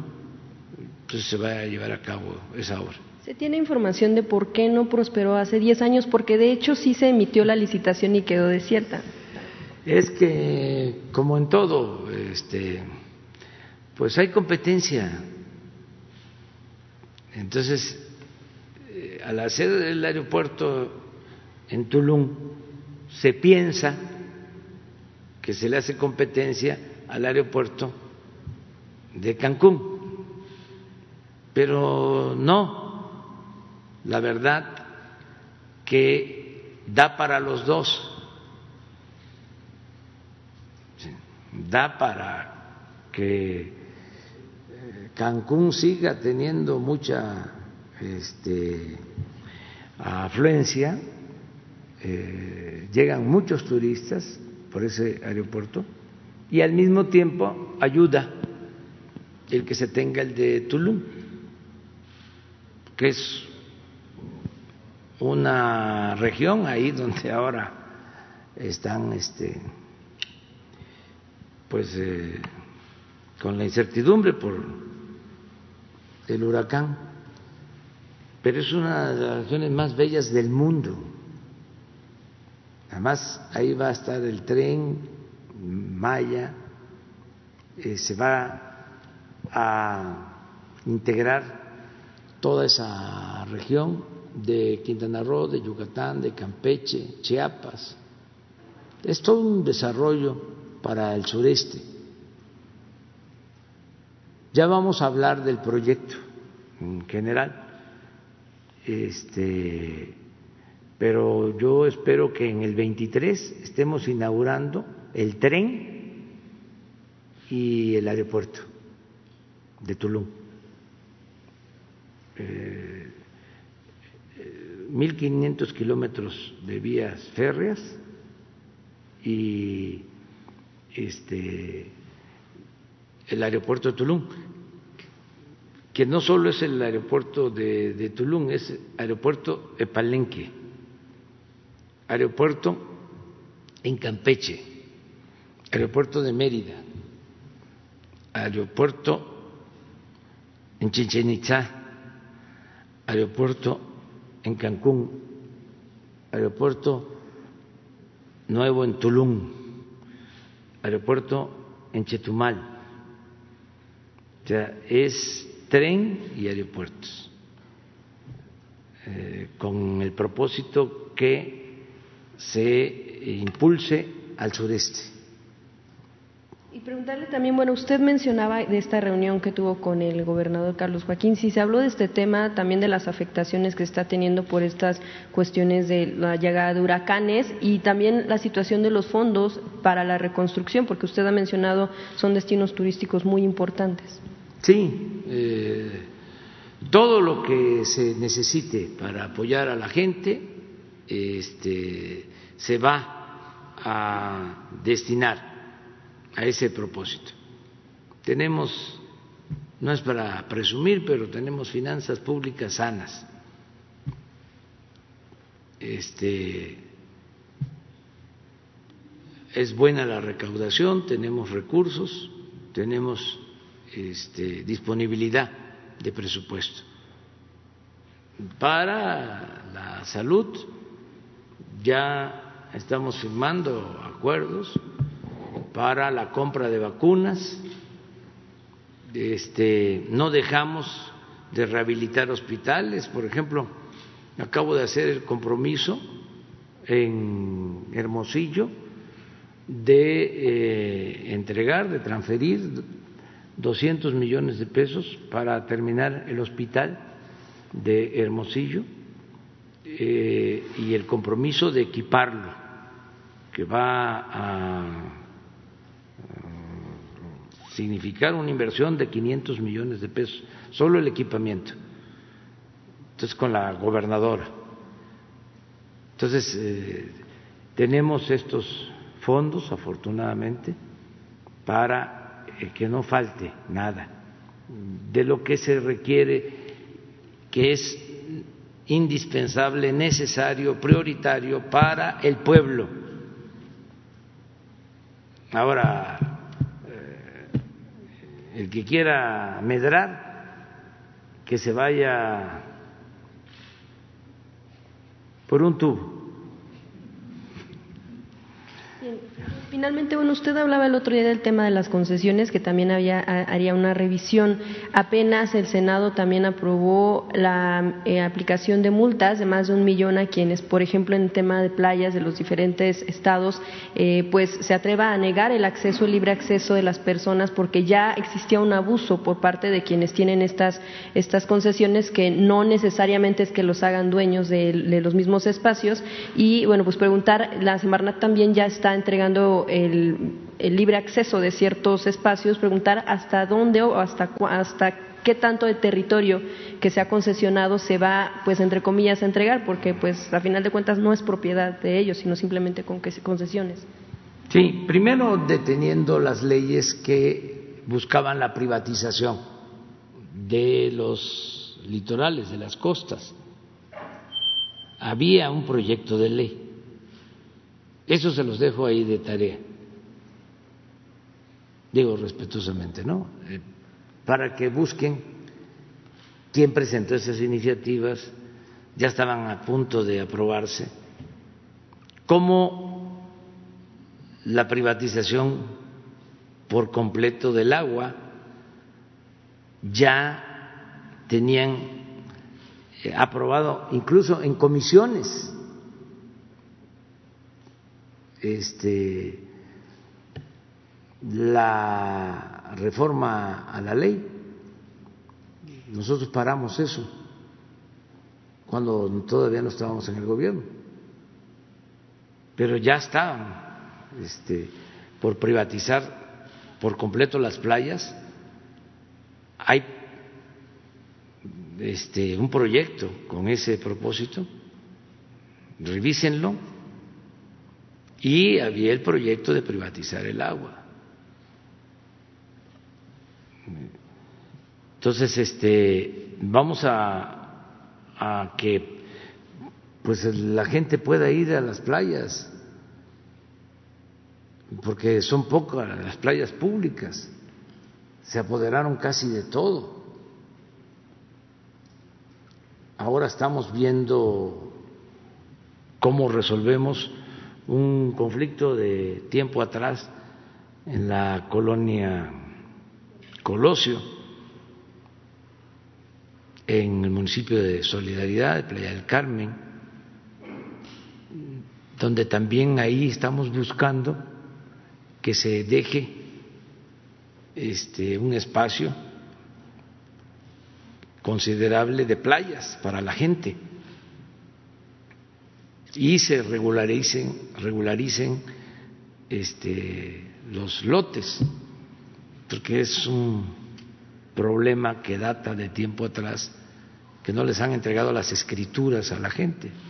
Ahora voy para allá, voy el fin de semana, eh, este, voy eh, a supervisar el tren Maya, voy a todos los tramos, o sea, voy Chiapas,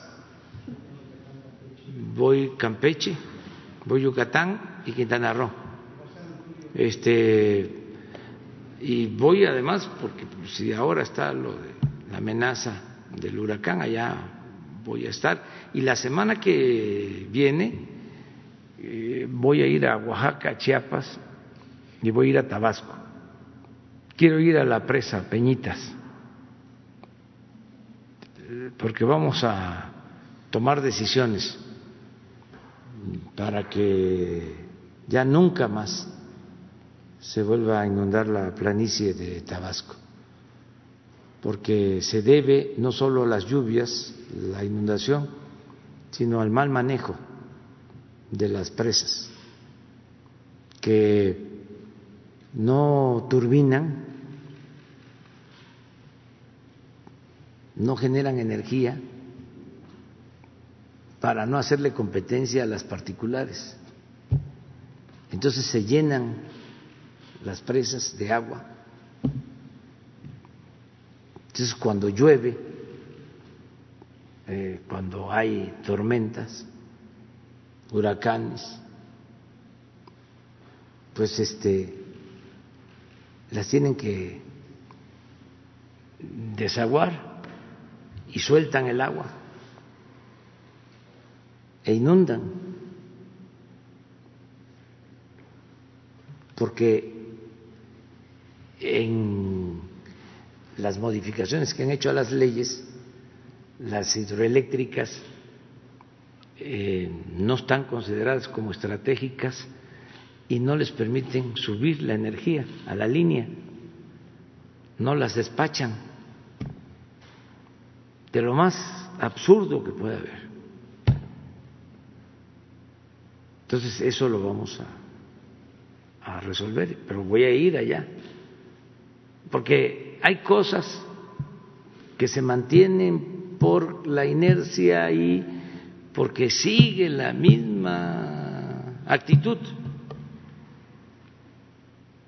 Acuérdense de que el porfiriato fueron 34 años y ni la revolución pudo arrancar de raíz, sobre todo las prácticas políticas. La revolución pudo avanzar en lo social, pero en lo político se trasladó el régimen porfirista a la época posrevolucionaria. Se dice, por ejemplo, que don Adolfo Ruiz Cortines fue el que decidió la regla o definió la regla de que el presidente ponía a los gobernadores, a los diputados federales y a los senadores, y que los gobernadores hacían lo mismo, les correspondía poner a los presidentes municipales y a los diputados locales. Pues no, fue don Adolfo.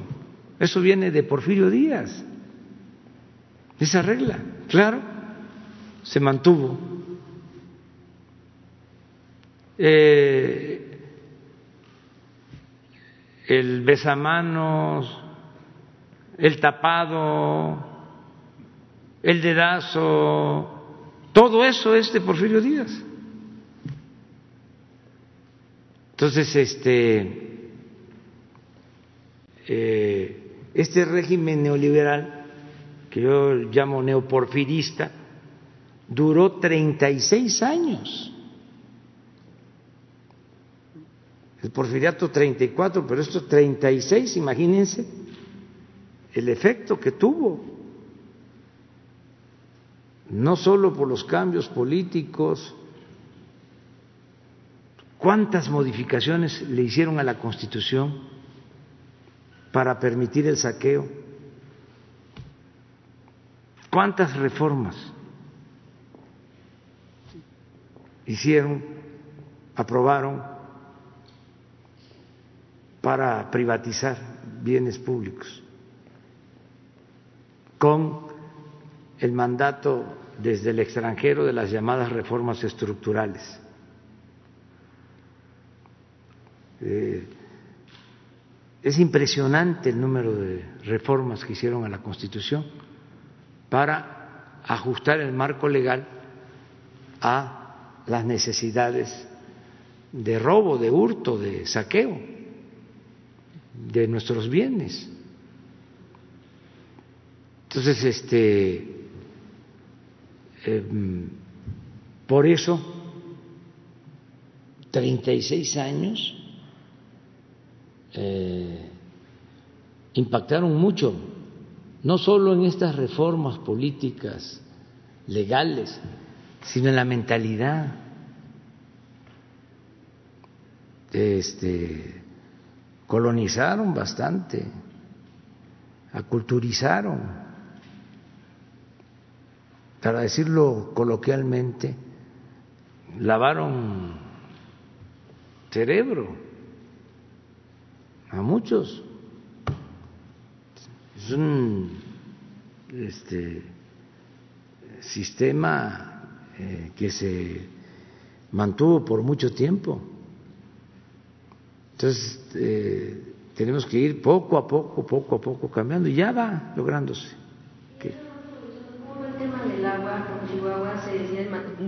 Se sigue sin tener diálogo con el gobierno del Estado y si se ha tenido otra comunicación con Estados Unidos, sigue corriendo el tiempo. Se está este, trabajando para cumplir con el convenio. Eh, en el caso de Chihuahua no se eh, ha podido lograr ningún acuerdo porque ellos no quieren eh, entregar la cuota que les corresponde Creo que no es el pueblo de Chihuahua, hay que diferenciar, no es la gente, son los intereses, es la cúpula.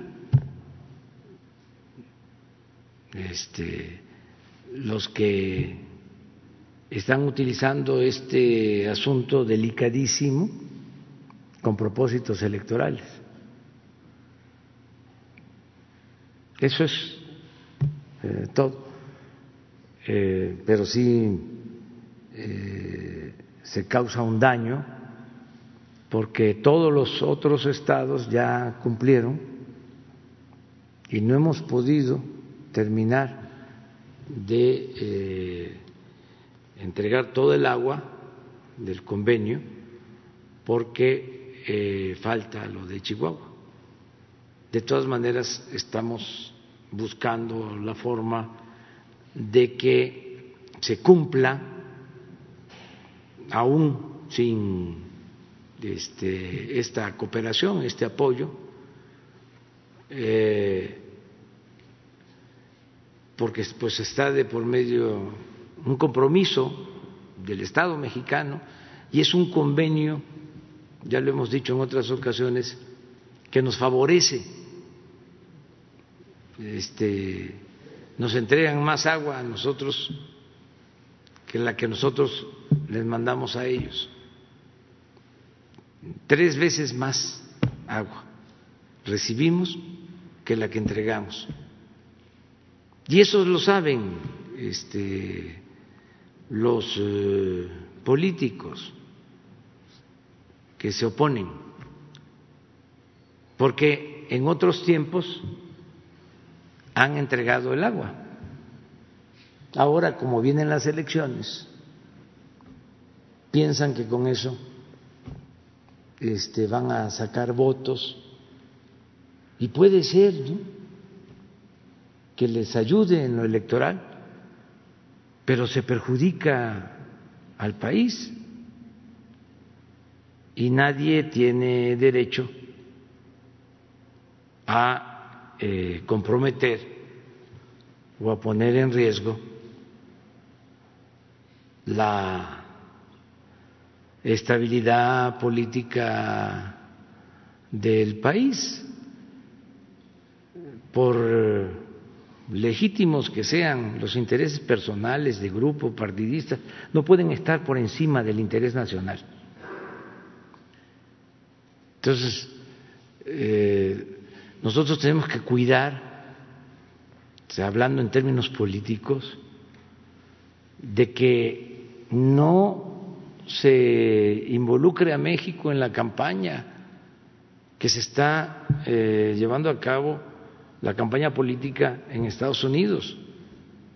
Hasta ahora lo hemos logrado. Incluso había esta amenaza de una caravana que se este, organizó desde Honduras de manera así extraña y en Guatemala con el apoyo del presidente de ese país por razones de salud eh, se les convenció a los que venían en esa marcha caravana de que no era conveniente que transitaran, que llegaran a México y que buscaran pasar a Estados Unidos. Y hicieron caso, se convencieron y ya ahí este, nos quitamos un peso, ¿no? Por eh, la cercanía con las elecciones. Entonces, nos quedó pendiente esto del agua. Afortunadamente, pues eh, ha habido también comprensión de los este, gobernantes de Estados Unidos. Eh, saben bien de que nosotros estamos haciendo lo que nos corresponde para cumplir con el compromiso. Lo único que ha habido es una carta del gobernador de Texas al Departamento de Estado. ¿Quieres informar sobre eso? Sí. Ha habido 19 reuniones binacionales de hecho, son institucionales, participa la SILA, como sabes, depende de la Secretaría de Relaciones Exteriores, la parte mexicana, la sección mexicana, la sección estadounidense. En síntesis, es un tratado internacional negociado por México entre 1929 y 1944.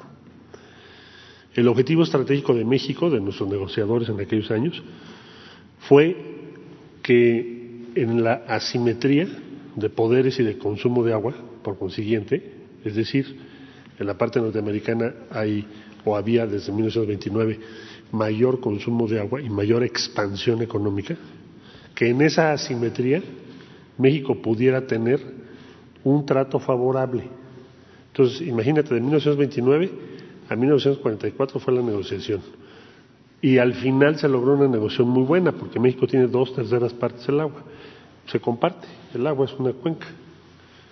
Entonces, se considera uno de los eh, ejercicios a nivel internacional más exitosos de un país. Por consiguiente, tiene que ver ya hoy en día con que México pueda tener acceso a esa cantidad de agua que ya mencionó el señor presidente. Y eh, no hay razón para negarse a cumplir con ese tratado porque tenemos el agua. Entonces, hemos venido en las conversaciones planteando diferentes opciones, tenemos buena relación, no, no oculto que por supuesto hay tensiones, como suele ser, pero estimo que vamos a salir adelante. Sin embargo, no se justifica, como bien lo señala aquí el señor presidente, que por un interés electoral se ponga en entredicho una de las negociaciones más exitosas de México, pero además consumo de agua para 11 asentamientos humanos en nuestra frontera, que también hay que poner en la balanza. No solo es agua en teoría, es agua para qué? Para consumo humano y para la actividad agrícola. Entonces, la prioridad de México es dar cumplimiento a lo que le corresponde, porque si no, cuando nosotros nos, nos toque decir, oye, las dos terceras partes de agua que nos corresponden a nosotros, incluyendo grandes centros urbanos, nos digan ellos, pues no puedo. Por eso tenemos que cumplirlo, para proteger a toda esa población. Entonces se tienen esas conversaciones y ese es el número de reuniones que ha habido hasta hoy. Y de parte de Estados Unidos, bueno, pues por supuesto que están presionando para que se cumpla en sus términos y en eso estamos trabajando ahorita. ¿Cómo se va a cumplir? Vamos a, a, cumplir, ya les iremos dando los detalles de lo que estamos haciendo, porque tenemos que salir adelante por las razones que ya expuse en este momento. Pero eso lo vamos a saber en las próximas semanas. ¿Cuál, cuál es la instrucción del presidente? Que se cumpla el tratado y que evitemos que se convierta en un tema electoral 15 días antes del proceso en Estados Unidos, porque el vencimiento de, este ciclo es el 24 de octubre.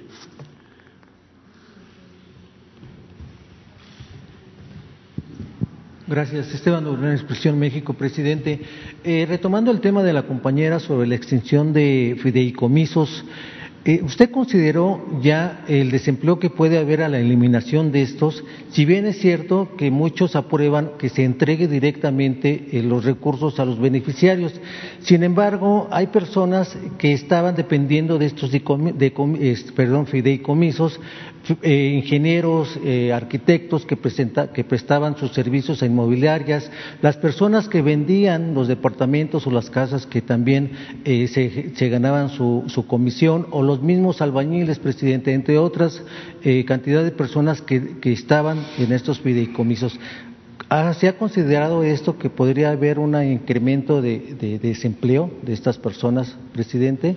¿Y cuál, ser, y cuál, sería la reasignación de estos más de 68 mil pesos que tienen estos fideicomisos? ¿A qué rubro se, re, se reasignaría? ¿A, ¿Al tren Maya, a la refinería o a salud, educación, presidente? Si me puede, por favor, explicar. Bueno, Gracias. son dos cosas distintas, ¿no? Este, una cosa son los fideicomisos y otra es el entregar los créditos de manera directa a los trabajadores que tienen derecho porque están en el Infonavit. Son cosas distintas. El caso de los fideicomisos este, es poner orden, a ver, eh, cuántos recursos se manejan en los más de 100 fideicomisos, eso lo hace Hacienda. ¿sí? Eh, si eh, se tiene que ayudar a deportistas, a investigadores, a artistas, se sigue ayudando. no hay ningún problema. Incluso ellos van a salir beneficiados porque va a ser directo, ya no van a necesitar intermediarios. Eh, puede quedar eh, gente que trabajaba en estos fideicomisos, este, empleados, porque eh, era otro gobierno. no es una especie de, de estructura alterna. Eh, no se va a despedir a nadie, nada más saber cuántos este, eh, dependían o dependen de estos este, fideicomisos, porque lo que pasaba en el gobierno y sigue pasando y tenemos que acabar con eso, es que el presupuesto que es dinero del pueblo, se lo tragaba el gobierno. El gobierno estaba ensimismado. Todo el presupuesto se quedaba para pagar a quienes trabajamos en el gobierno y para los gastos del gobierno.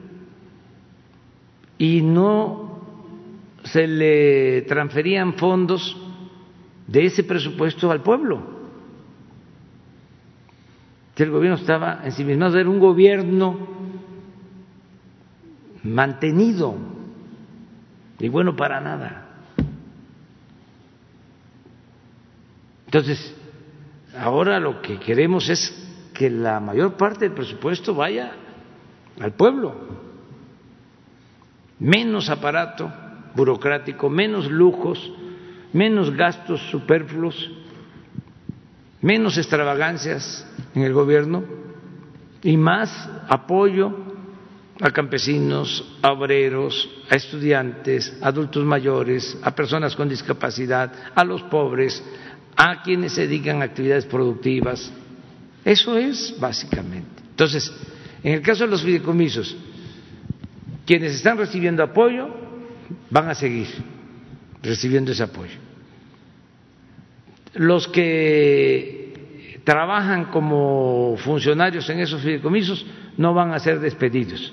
Nada más vamos a ver qué es lo que están haciendo. Puede ser que sean reubicados, este, pero no van a, despedirse trabajadores. Y lo tercero es que estamos seguros de que vamos a ahorrar. Entonces, ese ahorro, que es tu pregunta, ¿a dónde va a ir?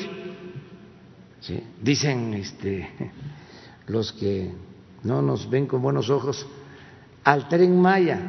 No necesariamente. Es recurso que se requiere para comprar las vacunas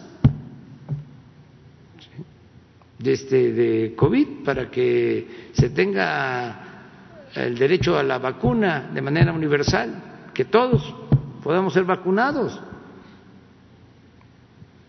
Se va a emplear bien, va a ser para la gente el apoyo. Entonces, es distinto lo que yo planteaba de el Infonavit y del Fobiste, ¿Qué va a pasar con esos este, albañiles? Pues van a tener trabajo, nada más que ya no en las empresas este, que se dedicaban a la construcción de estas unidades habitacionales, sino van a tener trabajo con el que va a construir su casa, que lo va a contratar. Además, pueden seguir las inmobiliarias y hacen una unidad habitacional bien hecha y eh, el que recibe el crédito va a esa unidad habitacional y dice, me gusta el departamento, lo quiero comprar. pero ya es libre el trabajador para que él pueda decidir lo que le conviene, no tratarlo como menor de edad y menos transarlo, porque les venden departamentos dos, tres veces este, arriba del precio real. ¿Quieren que yo les recuerde quiénes este, hacían jugosos negocios construyendo unidades habitacionales? Ese es un buen trabajo de investigación. O sea, se rayaban este, políticos y gente con mucha influencia. Pero ¿para qué este, lo seguimos este, enojando? Presidente, otro tema que nos lleva hasta su tierra, hasta Tabasco, allá en el municipio de Centro, en, el que usted eh, ha estado eh, diciendo que no se debe de privatizar pues, lo público. estos servicios obviamente son para los mexicanos, sin embargo, allá en Tabasco, eh, en el ayuntamiento de Centro, que está gobernado por Evaristo Hernández Cruz, parece ser pues que no le escucha y él llegó precisamente por esta cuarta transformación, por esta, por este partido y está eh, privatizando el alumbrado público. Ya lanzó una, pues eh, ya lanzó la para ver quién quiere la concesión y que se que se haga eh, la colocación de 30 mil luminarias en la que se va a endeudar el municipio por de, por 10 años, por 10 años se va a endeudar el municipio con una cantidad de 200 millones de pesos. Y es precisamente este mismo eh, presidente municipal quien también quiso privatizar el Palacio eh, Municipal. ¿Qué es lo que responde a este presidente, por pues favor? que este, Baristo tiene que eh, analizar este asunto. Es gobierno municipal, ellos tienen autonomía, tienen independencia. Yo nada más opino que no se debe de privatizar. Ya pasó ese tiempo. Y luego, no es este caso, pero suele pasar que cuando se privatiza ya está este, de antemano escogido el que se va a beneficiar. Como era en la época de Salinas, que hacían la faramaya de hacer eh, una licitación, una subasta de un banco,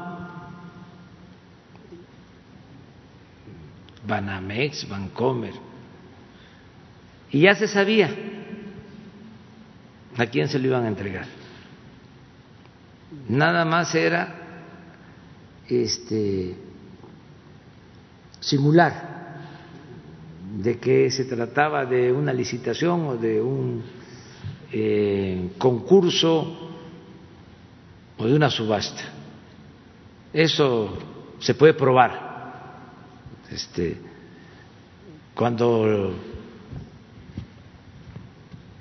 no le entregaron un banco a este, una empresa a uno de estos empresarios, una empresa importante. También se lo dejo de tarea porque no voy a estar aquí señalando todo. Este, le dijeron, espérate que a ti te toca un banco. Y le dieron el banco, un banco importante. Cuando hicieron esa licitación de ese banco importantísimo, el que quedó en segundo lugar, que ya estaba también apalabrado, le dieron el siguiente. Cuando dieron ese otro banco, al que quedó en segundo lugar, le dieron el que inmediatamente entregaron. Y siempre los segundos lugares, eso lo pueden ver ustedes en un libro, porque tuvieron todavía el descaro de hacer un libro, le llamaban libros blancos. Entonces, vean lo que les estoy este, diciendo. Como los segundos eran los eh, preferidos para la siguiente licitación. Entonces, cuando se habla de que vamos a privatizar la recolección de la basura, vamos a privatizar el agua, vamos a privatizar eh, los reclusorios, privatizaron los reclusorios, las cárceles, las luminarias,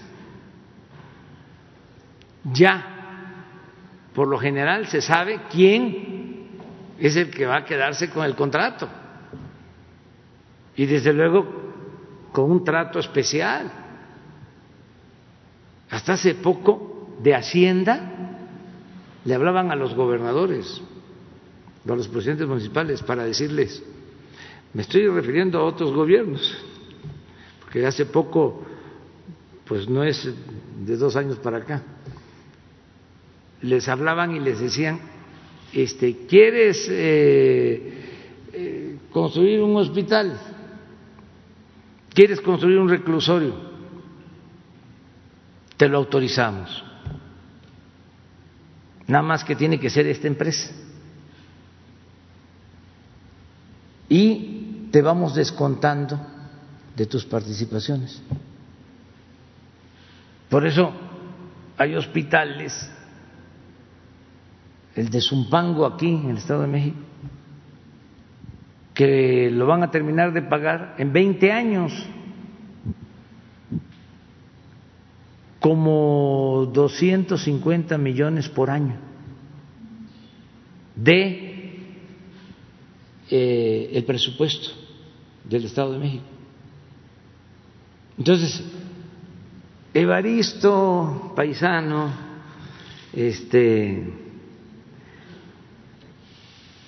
Tome en cuenta todas estas observaciones, estos puntos de vista y que te ayude Adán, que este que no sea este cicatero Adán que te ayude ahí este para que no se privaticen las luminarias. Adán es un extraordinario gobernador, muy buen gobernador. Entonces, que se pongan de acuerdo, pero que no se privatice nada ¿Qué es privatizar? Búsquenlo en el diccionario. Es convertir lo público en privado. Lo que es de todos pasa por un tiempo o por siempre, por lo que por lo general dice, no, no sigue siendo propiedad de la nación, sí, nada más que es una concesión por 50 años, por 100 años, por el tiempo que sea. Entonces, este, Evaristo es muy buena persona y Adán también, el gobernador. Gracias, presidente. Eh, finalmente, eh, está el tema de los outsourcing, de las empresas que se encargan de contratar a trabajadores para que presten sus servicios, ya sea eh, eh, en oficinas de gobierno o privadas. En este sentido, hay una queja, presidente, de los empleados que están a cargo, que, que, contrató la empresa Herlim en, en, el Palacio de Bellas Artes, empleados que casi ganan cuatro, cuatro mil pesos mensuales sin ninguna prestación, presidente, y que además les atrasan su salario. Es el caso que esta quincena ya terminó la quincena de eh, la de septiembre y es el momento que no les han pagado. E incluso, incluso se quejan de que si ellos llegan a faltar, les, les, eh, descuentan el doble, lo cual obviamente pues viene a, dañar su, su, el salario que les vienen dando. Entonces también es una, un llamado que le hacen presidente, no nada más ahí, sino en otros lugares donde pues los outsourcing son los que están ganando lo que estos están trabajando día a día, presidente. Pues sí, nada más este, esa modalidad de contratación también es fruto podrido del periodo neoliberal. Aprovechamos, ¿no? el viaje, este, la ocasión, para aclarar que eso surgió en el periodo neoliberal y va a haber una iniciativa de ley para hacer una reforma. Vamos a tratar de enderezar, enderezar eh, en tuertos eh, todo lo que podamos. O hay eh, una propuesta, un poco lo que hicimos con las AFORES, este, sin extremismos, pero proteger a los trabajadores y corregir esos este, eh, vicios de formaciones que se fueron eh, creando durante el periodo neoliberal. Entonces, ya hay una iniciativa de ley eh, para ese propósito, porque sí es, son muchos los abusos. Este, hay estas oficinas de contratación que pueden tener hasta diez mil trabajadores y de repente les dan de baja y no les eh, consideran ninguna prestación. Muchas injusticias que se cometen. Entonces vamos a poner también orden en eso. Claro, no queremos que el empresario esté todo el tiempo eh, ocupado en la administración. Pueden tener alguien que les ayude en la administración pero que no se abuse de este mecanismo. Entonces tenemos que buscar un justo medio, pero sí vamos a, ayudar a los trabajadores en este caso. Es más, hasta el gobierno contrataba de esa manera. Entonces todavía tenemos ahí que resolver, es como lo de los factureros, Todavía no terminamos de limpiar, pero vamos a seguir adelante. Ya nos pasamos de tiempo, nos vemos mañana. Mañana no va a haber eh, tema particular, mañana este, preguntas y respuestas. Nos vemos.